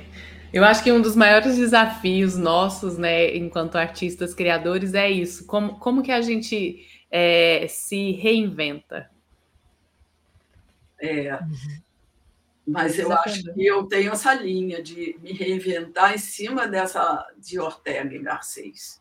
É, eu não, não perco essa perspectiva que no teatro tem que ter a plateia e o palco, o espectador e o ator, o, o, quem faz, quem é ativo e quem é passivo, ou subverter essa ordem. Não, essa peça não pode ficar público assim, esperando ali, ah, com a luz apagada, escondido para ver a, a ópera passar. Então, em cima disso, eu tenho uma constante que me dá, eu acho que uma linha, uma segurança. Uhum. E do resto, pode tudo. Quebra, quebra tudo. Eu não sei se tem condição de mostrar o, a apresentação do Teatro Goldoni que eu tenho aqui no meu computador, que eu não passei para vocês. Tem ou não? Vai, vai ser chato. Tem. Tem. Tentar um arquivo? Se você mandar o arquivo, a gente consegue compartilhar aqui, ah, sem é problema. É melhor eu mandar, né? Naquela forma de pegar e mandar para o meu WhatsApp, e aí eu compartilho e a gente assiste. Sim. Muito bom. Mas, Maria Carmen, é muito bom ouvir você falar assim. Ah, que bom. É... Mas eu é... não estou enchendo o saco de você, não, já estou falando não, há muito tempo. Não, jamais. É muito, é muito bom ouvir você falar. E assim, é, eu que te conheço já há alguns anos, assim, há bastantes anos, né? Desde acho que desde quando eu comecei a fazer teatro, acompanhando o Dalto e o Dalto lá, assim, ó, tem que pegar algumas coisas lá na Maria Carmen, ou vamos montar no Goldoni, né? E a gente lá trabalhando. É... Ouvir você falar é ouvir você dentro da prática do, do teatro. É, é, é, é entender, assim, é muito, é muito claro, assim, para mim, é, porque você é administradora do espaço, você é cenógrafa, você é figurinista, é, e tudo isso que você fala desse espetáculo, eu consigo perceber a Maria Carmen como um todo, né? É, essa pessoa que ama teatro, essa pessoa que é apaixonada pelo que faz no figurino, apaixonada pelo que faz no, no cenário, e cada um melhor do que o outro, assim, é incrível. É incrível, são cenários fantásticos, são figurinos lindos. O último trabalho que a gente fez foi agora numa ópera, sei lá, dois meses Gostaria atrás. de ter outro tempo de falar dessa ópera, que foi um trabalho muito legal e, e, e difícil, né? Eu Sim. já passei, tá? E de, uma reaproveita, de um reaproveitamento de figurinos, né? De um Mas acervo que você já tem. Sim. Que eu não invento nada do nada. Eu Sim. gosto de ter a linha, por, o porquê. Chegou aí? Chegou. Vou passar para o Edu. É, cadê? Aí. Edu, é uma apresentação que eu tenho, que eu te fiz em PowerPoint, mas está em PDF aí, que mostra, sugere todos os formatos Saúde. do E aí, com uma foto com algumas fotos do espetáculo que foi montado com, aquele, com aquela proposta. Tá, Edu a gente já, tá... tinha na bilheteria esses mapas, e aí ah, vai fazer o quê? Italiano, arena, arena três lados, arena dois lados, é, é uma infinidade mesmo, não é pouco, não. Isso aí eu acho que é muito legal, uma proposta que não sei se todo mundo entendeu, porque, na verdade, muita gente chegava querendo palco italiano, né? não queria o desafio de, de quebrar o espetáculo. Uhum. Mas, mesmo assim, era um palco italiano não tradicional, porque eu não conseguia botar o palco muito alto, ele levantava a plateia, mas o palco ficava. Tinha praticável de palco, mas não ficava muito alto. Gente, eu estou falando muito, eu fico assim. Tá nada. Vamos fazer da, da ópera? Eu acho Vamos, que do figurino. Um prato cheio para figurino. Dá um Sim. tempo, né, para enjoarem de mim. Sim. Edu, eu acho que, Edu, eu acho que você consegue subir o, o, o arquivo em PDF já no já no StreamYard, ao invés de você compartilhar a tela, que eu acho que fica melhor a visualização. Vamos lá. Vamos sim, Maria Carmen. Vamos, vamos falar dessa, desse figurino de ópera. E, e, e foi muito legal, pessoas. Assim, vou confessar aqui os bastidores de, do convite a Maria Carmen. Ah, a gente está abrindo, né? Assim, esse ano a gente começou muito mais é, abrir a, o da Ideia Luz para as outras áreas do conhecimento técnico, criativo. Né? Sair um pouco da luz, ir para o figurino, maquiagem, né? E aí vai. Ah, e aí a gente tinha pensado assim, pô, vamos falar, chamar alguém de figurino. Eu falei assim, dentro do projeto do FAC aqui, vamos chamar Maria Carmen, é assim, uma excelente figurinista. Convidei Maria Carmen. Aí Maria Carmen fala assim: quero falar sobre figurino, não, quero falar sobre cenário. Aí a Dara fala, Marcela, ela quer falar sobre cenário. Eu falei assim, Maria Carmen mandou, ela quer, ela pode. Ela tá mandando, então a gente obedece. E aí ela veio falar aqui sobre Mas esse cenário maravilhoso. Foi uma renovação dentro, mesmo dentro do Goldoni, com toda a modernidade que ele tem, foi um desafio para mim e por isso que eu tive muito prazer de, de mostrar para basicamente técnicos, provavelmente, que vocês têm aí como público. Então, tá, tá aberta aí a conversa. Sim. Próxima. Chegou. Ah lá, a apresentação do Fachada. Goldoni. O Goldoni fica na- nessas duas janelas pretas. A gente invadiu. A história foi o seguinte: o Margo, meu marido, foi estudar italiano, não tinha esse segundo andar da Casa de Itália. E era um administrador americano que dava aula de inglês. Ele disse: eu quero estudar italiano. Aí ele resolveu chamar todos os oriundi que ele conhecia e vamos fazer outra diretoria, vamos fazer a Casa de Itália ser realmente uma casa que estude a cultura italiana. E aí eles construíram o lado esquerdo para fazer salas de aula, da, e, e nós construímos o lado direito com o teatro. Nós ainda, o projeto original tinha uma varanda na frente, lá do lado das aulas tem uma varanda. Mas a gente começou com a varanda, mas ficou apertado, ah, aproveitando com o Hugo Rodas, quando a gente montou o Goldoni.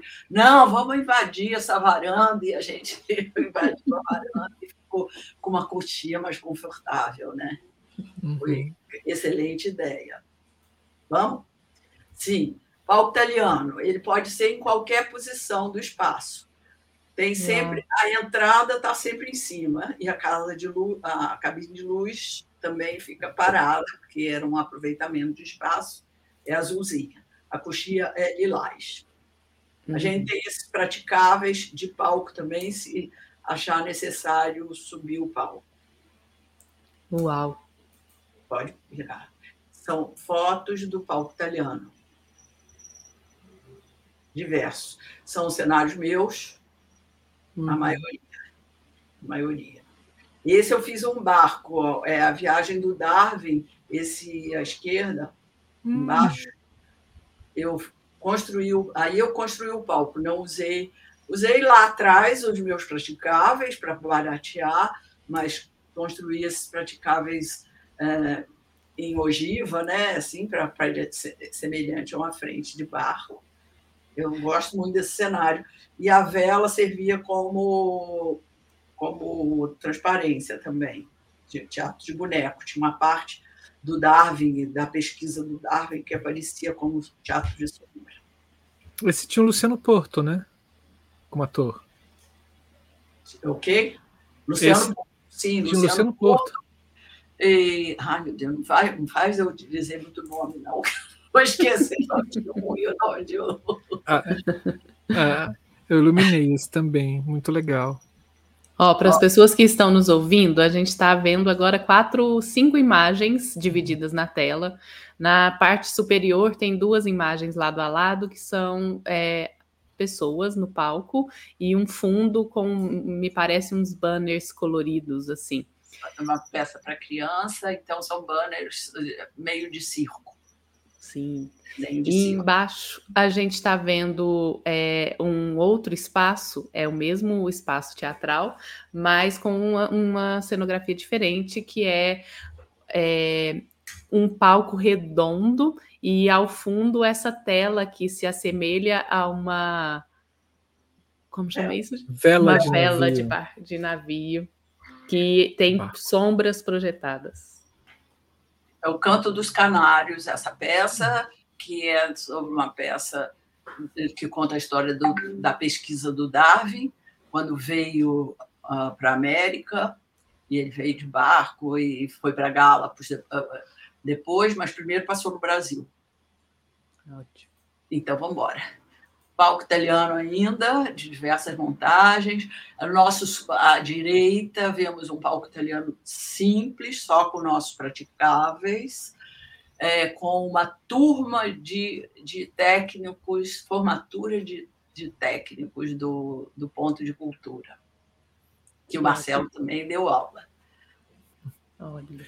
A gente ah. tem na tela quatro fotos divididas também é, uma dessas fotos que está no canto superior direito, é, que a Maria Carmen acabou de descrever. A do canto superior esquerdo está escrito entrevista com ele, tem um, um, um, sofá, duas pessoas em cena e um chão que parece revestido por folhas de, de revista. Capas de livros e livros suspensos no ar. Sim. É, esquerda inferior tem uma parede que são várias janelas pequenas e pessoas sentadas no, no, palco. E alguma a gente consegue ver algumas pessoas sentadas na plateia. E do lado direito inferior a gente tem Elizabeth tudo pode que nós vemos uma imagem que me parece da técnica. Tem um computador e a gente consegue ver parte da plateia e do palco é uma foto feita da cabine de luz. É. Olha que ótimo. Esses são dois espetáculos específicos na entrevista com ele e embaixo é, Elizabeth Tudo Pode. E outra hum, entrevista após, por isso que tem essa gente toda sentada no palco. É, é porque vale a pena, porque está escrito assim: debate com Julia Varley do Odin Teatre, que é, o, é esse que essas pessoas estão no palco. Atrás, Camila, é uma biblioteca feita de cenário de papelão.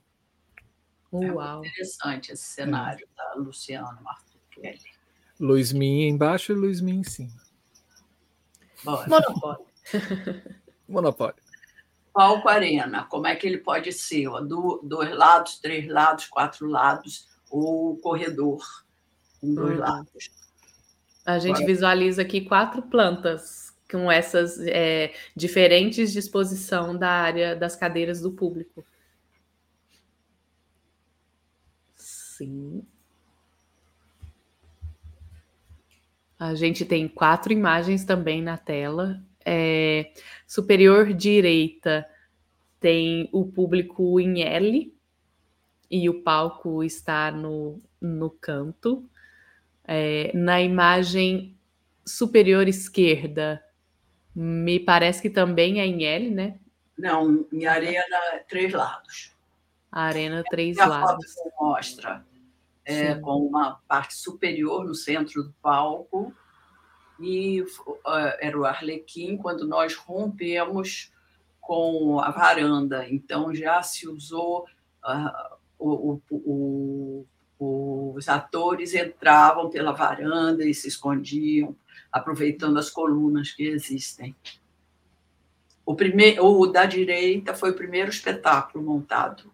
Ainda não tínhamos o uso da varanda e fizemos assim o palco contra uma, uma quina do, hum. dessa sala com duas plateia de dois lados.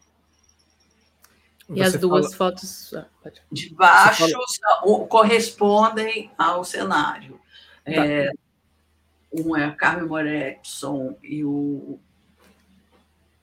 hum, com o parceiro dirigido pelo Guilherme Reis.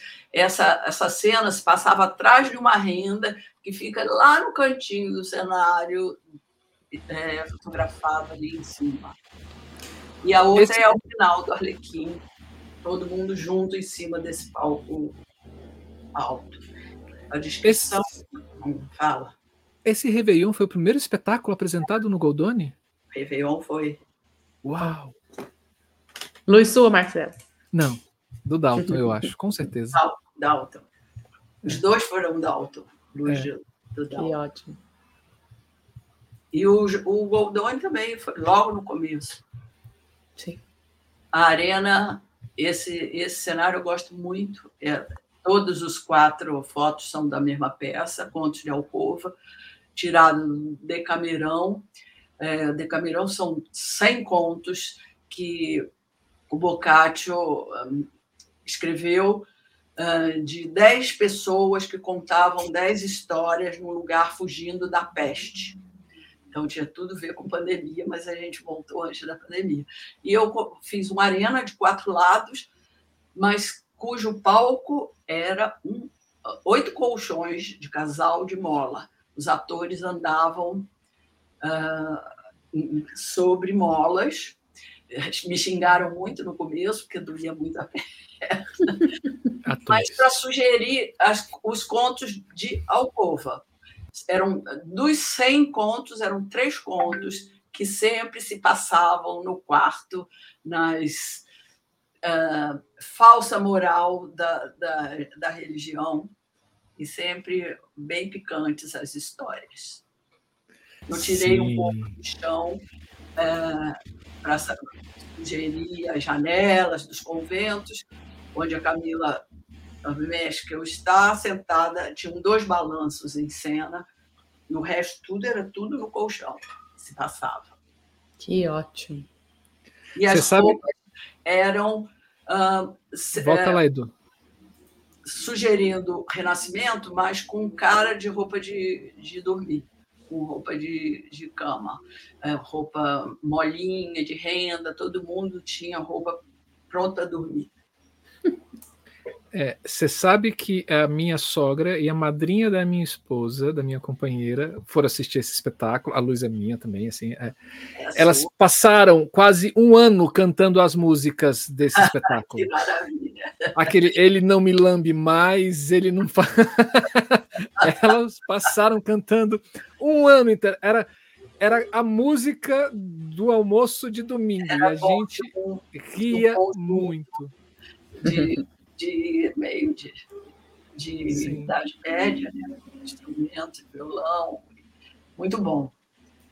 Muito boa música. Aqui foi um palco arena que fizemos um cabaré lá no teatro. Olha!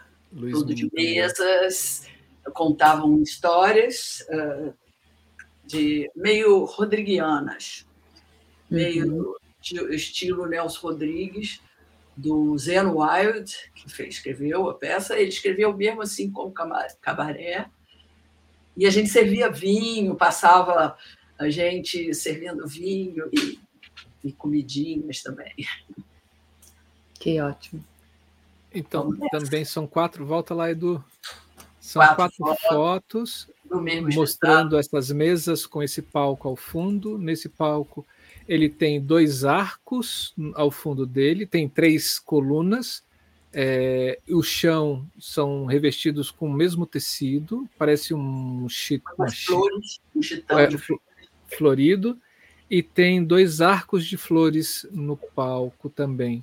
E aí as fotos elas são momentos do espetáculo com os atores é, ou com a plateia.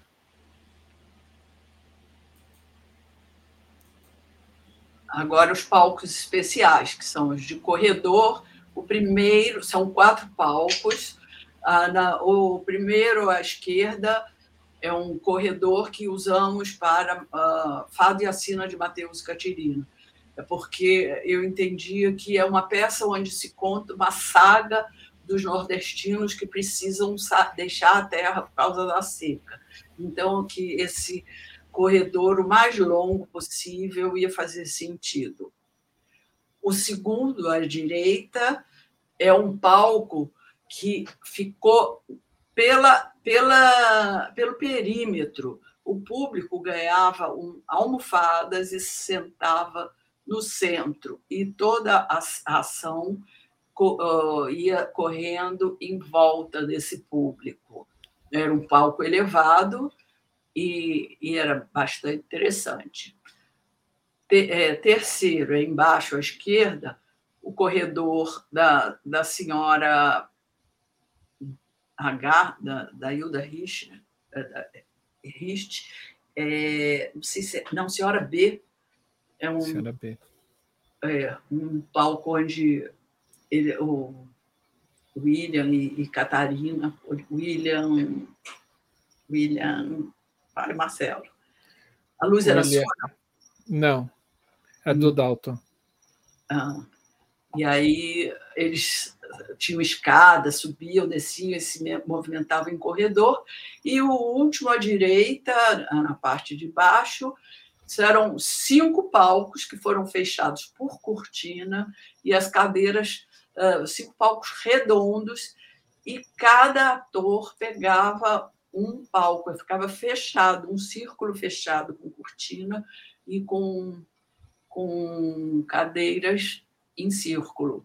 O, o ator ficava no meio, contava uma história, e, num certo momento, trocavam, ficavam trocando de, de lugar. Também funcionou muito. Aqui a, a foto do Fada e a Sina, do palco em corredor.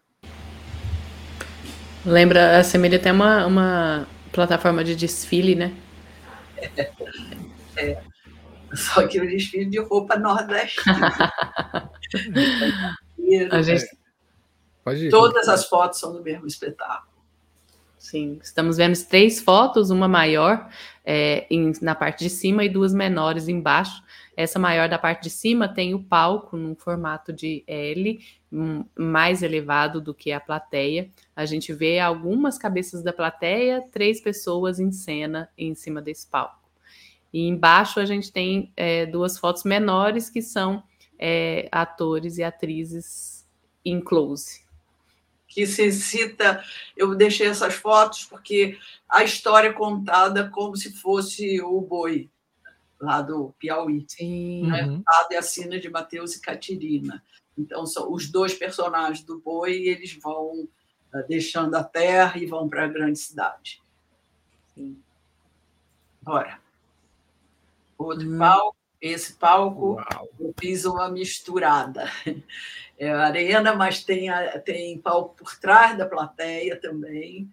É, é uma peça chama A Mosquita, o Mosquita, o Mosquinha, é, do Rusante, uma peça da Idade Média, e que a Alessandra Vanucci dirigiu, que a gente, nos ensaios, foi transformando que teria um cozido sendo feito, que é essa é uma mulher é, tem o, o, todo mundo muito pobre, não tem comida, que se vendia por comida, então ela está fazendo um cozido e, o, e os, as outras personagens vão trazendo comida e aquele cozido vai sendo feito. Ela fica lá na esquerda, no, fundo do palco, e o cheiro do cozido vai sendo cozido. No final, a gente distribuía o, o cozido para a plateia. E um vai para a guerra, o outro volta. É, é muito interessante o espetáculo. E, e, é um palco arena reinventado, né? porque é todo Sim. cheio de alturas e, e, e, volumes. Eles davam a volta em, na plateia.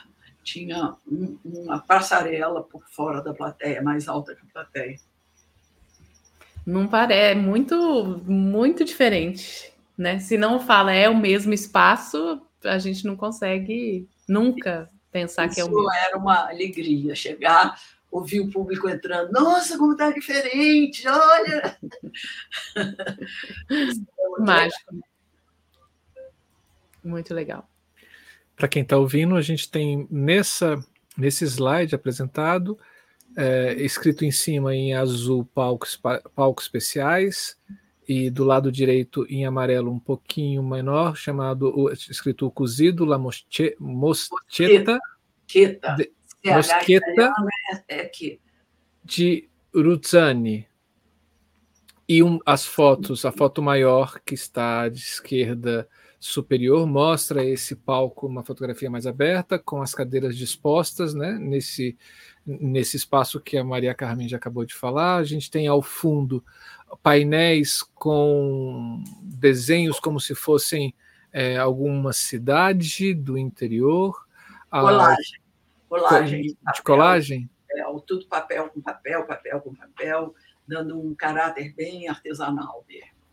No canto ao fundo, à esquerda, a gente tem duas paredes fazendo um L, onde a atriz está sentada cozinhando e ali meio que parece ser a cozinha do espaço. No centro a gente tem um dos atores dentro de um tonel e à esquerda uh, um dos atores saindo, meio que saindo de cena. Na fotografia da esquerda a gente vê esse, um dos atores e o tonel. O ator está vestido de branco. Abaixo dessa foto é, tem a, uma, a atriz já no nicho da cozinha, é, juntamente com um dos atores, é, e, e, ela está sorrindo. E na foto ao lado esquerda dessa foto, a gente tem a atriz ao fundo na cozinha e os dois atores no centro, hum, meio que dialogando, conversando. Negociando. É. E tem uma data, 28 de 3 de 2012. É. E aí, oh. o espaço, a entrada do espaço. Que era. O, o, teatro era no segundo andar, né? Isso aí era no térreo. Uhum. Bilheteria. Aquilo que eu falei, de um café do lado, uma cantina, né? Mas, é... mas é um café cantina a gente está apresentando quatro, três fotos da da bilheteria, do espaço de entrada desse teatro, que é na parte inferior do, do, da Casa de Itália, onde a gente tem uma grande portas e janelas numa parede grande ao fundo, pessoas no centro desse hall e a bilheteria ao lado esquerdo com é, um vidro e um espaço onde as pessoas possam chegar é, e, e, comprar os seus ingressos. No meio desse hall tem mesas é, e nas paredes, acima da bilheteria, tem alguns cartazes. É, do lado dessa, dessa janela que é a bilheteria, tem um sino, que é o sino que a Carminha falou, que é onde ela toca dando o primeiro sinal, dando o segundo e dando o terceiro sinal. As três fotos são ângulos diferentes desse espaço. E acabando, a gente tem uh, a imagem noturna da Casa de Itália, escrito em cima os letreiros Casa de Itália. A Casa de Itália ela tem essa fachada em arco, lembrando muito as construções italianas é, antigas, da, de, de Roma antiga. Tem dois pilares na frente, é, iniciando um corredor de acesso a, a, a esse prédio. E esse prédio está iluminado e fica muito lindo e me dá muita saudade e me dá vontade de chorar. Não, lembrança não, desse. Tem, não, tristeza no teatro sempre tem que trazer alegria. Eu desmanchou o teatro, mas eu montei com o acervo do, do teatro um ateliê que também que fica disponível para outros espetáculos pegarem essas roupas, alugarem, comprarem, reformarem, que, que pintar. Mas Maria Carmen, as minhas lágrimas, elas são de emoção, não são de tristeza. Porque rever essas fotos é, é rever uma história linda, maravilhosa, cheia de vida, cheia de garra, cheia de cheia de vontade de fazer teatro, que eu acho que é isso que você tem. Você, essa mulher de teatro, essa guerreira que tem a história marcada aqui no Teatro de Brasília. Acho que Brasília seria bem diferente se não tivesse a sua presença aqui Nossa Senhora! Acho que ó, eu falo isso com, com uma emoção muito grande. Brasília, a cenografia de Brasília e o figurino de Brasília não seria o mesmo sem a sua presença aqui, sem a presença dessas produções do NAC na Casa de Itália.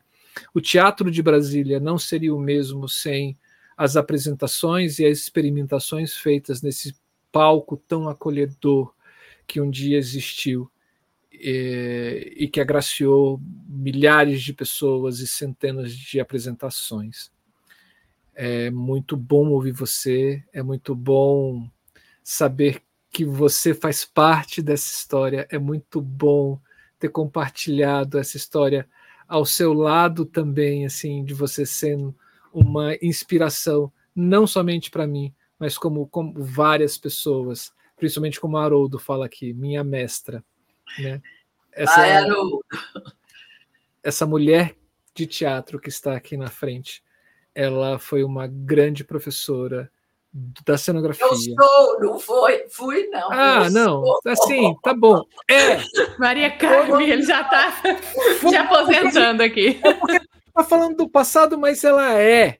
Ela foi e é uma grande professora, uma grande mestra das do figurino e da cenografia aqui nesse quadradinho no centro do Brasil chamado Distrito Federal. Muita gente passou por ela, muita gente começou com ela. Maria Carmen, eu tenho que te aplaudir de pé, porque o seu protagonismo aqui foi único e enriquecedor para essa cidade. Muitíssimo obrigado pelo que você fez e faz para o Teatro de Brasília. Muito obrigada pelas suas palavras, mas ninguém faz teatro sozinho. Então, eu consegui encontrar brilhantes companheiros que me ajudaram, muitos, eu acho que eu não posso dizer ninguém além do Haroldo, Haroldo Lopes, que é meu, meu, meu queridão, mas to, todas as pessoas que trabalharam comigo sempre trouxeram alguma coisa, alguma informação, seja não só na área técnica, mas os atores, os diretores, os músicos, os iluminadores, todo mundo, eu acho que me dá muito prazer participar, integrar esse grupo dos que fazem teatro aqui em Brasília. Meu, minha vida no Rio com o teatro foi muito prazerosa também, mas foi o início da carreira de aprendizado, né? com Aderbal, com Cécio, com Domingos, com Ginaldo, aprendi muito com eles. Mas aí trouxe para Brasília e acho que aí deslanchei, né? Aquela coisa que tinha aprendido, botei mais, mais em prática ainda. É um prazer enorme ter podido falar e mostrar, mas só quero um retoque. A minha amiga fotógrafa Miriam, Miriam Rocha me fotografou com chapéu lá do, dentro do ateliê e é, eu uso muito essa foto porque eu acho que ficou muito boa e não apareceu o nome dela, o crédito dela. Olha. nos créditos da peça e nem no crédito da, da abertura. Então, meu agradecimento à Miriam Rocha, que tem fotos muito carinhosas que ela fez, que me forneceu, me, me presenteou. E aí, obrigada a vocês dois. Nossa, todo mundo que está assistindo. Eu acho que muito tempo, não sei se alguém vai ter paciência para ver isso tudo. E, é, e muita gente nesse Brasilzão. É. E a gente vai deixar no, no. Eu acho que no Instagram uh, o, o, a ligação com o YouTube dessa peça que a gente falou tanto que provavelmente muita gente vai ter curiosidade de ver, pode ver uhum. aos poucos, pode ver através dos olhos da Michelle, do, do Rodrigo ou do Pedro, pode escolher, a peça é a mesma, só que vista de outro ângulo.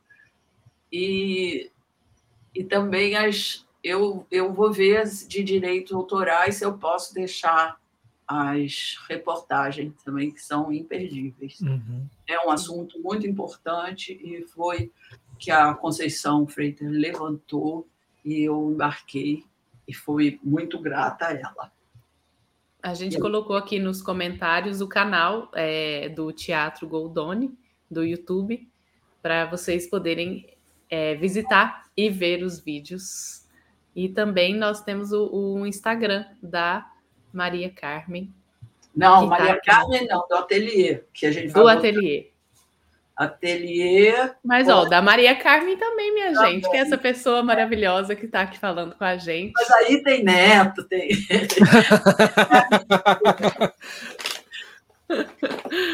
do ateliê. Qual é? É arroba? Ai, Salzinho, você está assistindo? Eu acho que é ateliê.goldoni. Vê se existe isso. Tá? Vamos lá, a gente vai pesquisar. Maria Carmen, ó, eu que te conheci hoje através dessa tela, através do material que você mandou anteriormente para nós. Que prazer imenso te ouvir. E dá para é, entender isso tudo que o Marcelo disse, né? É que de fato você é uma pessoa de teatro que faz. E por isso é que a gente viu um espaço como esse que não é grande porte, mas que se transforma a cada espetáculo, porque tem pessoas que estão dispostas a fazer arte, fazer acontecer, fazer o teatro pelo teatro. Então, parabéns por isso. É, ver uma mulher nessa área de cenografia, que ainda também, né, como na área de iluminação, nós mulheres nessas áreas estamos aí rompendo barreiras e ainda não somos um número que se, equi que se equivale, mas é muito inspirador conversar com pessoas como você e de entender toda essa sua trajetória e a sua mente criadora. Muitíssimo obrigada por a sua generosidade de estar aqui com a gente hoje e de compartilhar de forma tão sincera é, tudo que você nos mostrou na conversa de hoje. Muito obrigada. Obrigada, Camila. Palavras muito gentis, muito carinhosas. E, e quando eu falo, quando você falou da mulher, nos anos 70, então era mais braveza, né? Pois é. Mas eu acho que foi estímulo. O estímulo de ser competente, de, de, de estar sempre ligada nas coisas. Sim. Então tá, muito obrigada. Isso. Ali. Goldoni Atelier, eu falei errado, né? Eu é arroba Goldoni Atelier, com R no final. Isso. E eu, eu não tenho esse hábito, mas eu não me descrevi. Vocês se descreveram? Precisa? Por favor. Alguém descreveu? Olha, não. eu confesso que a gente entrou assim já uma sexta não, marcha 220 tá correndo. À noite. Mas, por favor, eu... se descreva. Tá, eu sou uma mulher de 76 anos, cabelos grisalhos, mas muito curtos, tipo pix, que chamam, os cabeleireiros chamam de pix. Olha não, não, não rende dinheiro, mas chama Pix. E aí, uma bata vermelha com colar africano de miçangas. Atrás de mim tem um, um tapete, uma tapeçaria feita por uma amiga, é, Caterine Fleury, lá do tempo da Escola de Belas Artes, minha amiga até hoje. E eu fico aqui no meu, eu estou na minha casa. Gostaria de de estar no ateliê também para poder mostrar mais coisas, mas hoje não foi possível. Então, muito obrigada. Falta alguma coisa? Ah, eu sou morena, o que mais que tem que dizer? Tá é, é isso. E tá de olho apertado. E muito linda. Quase uma japonesa. Quando eu era criança, eu fantasiava de japonesa toda hora. é muito linda.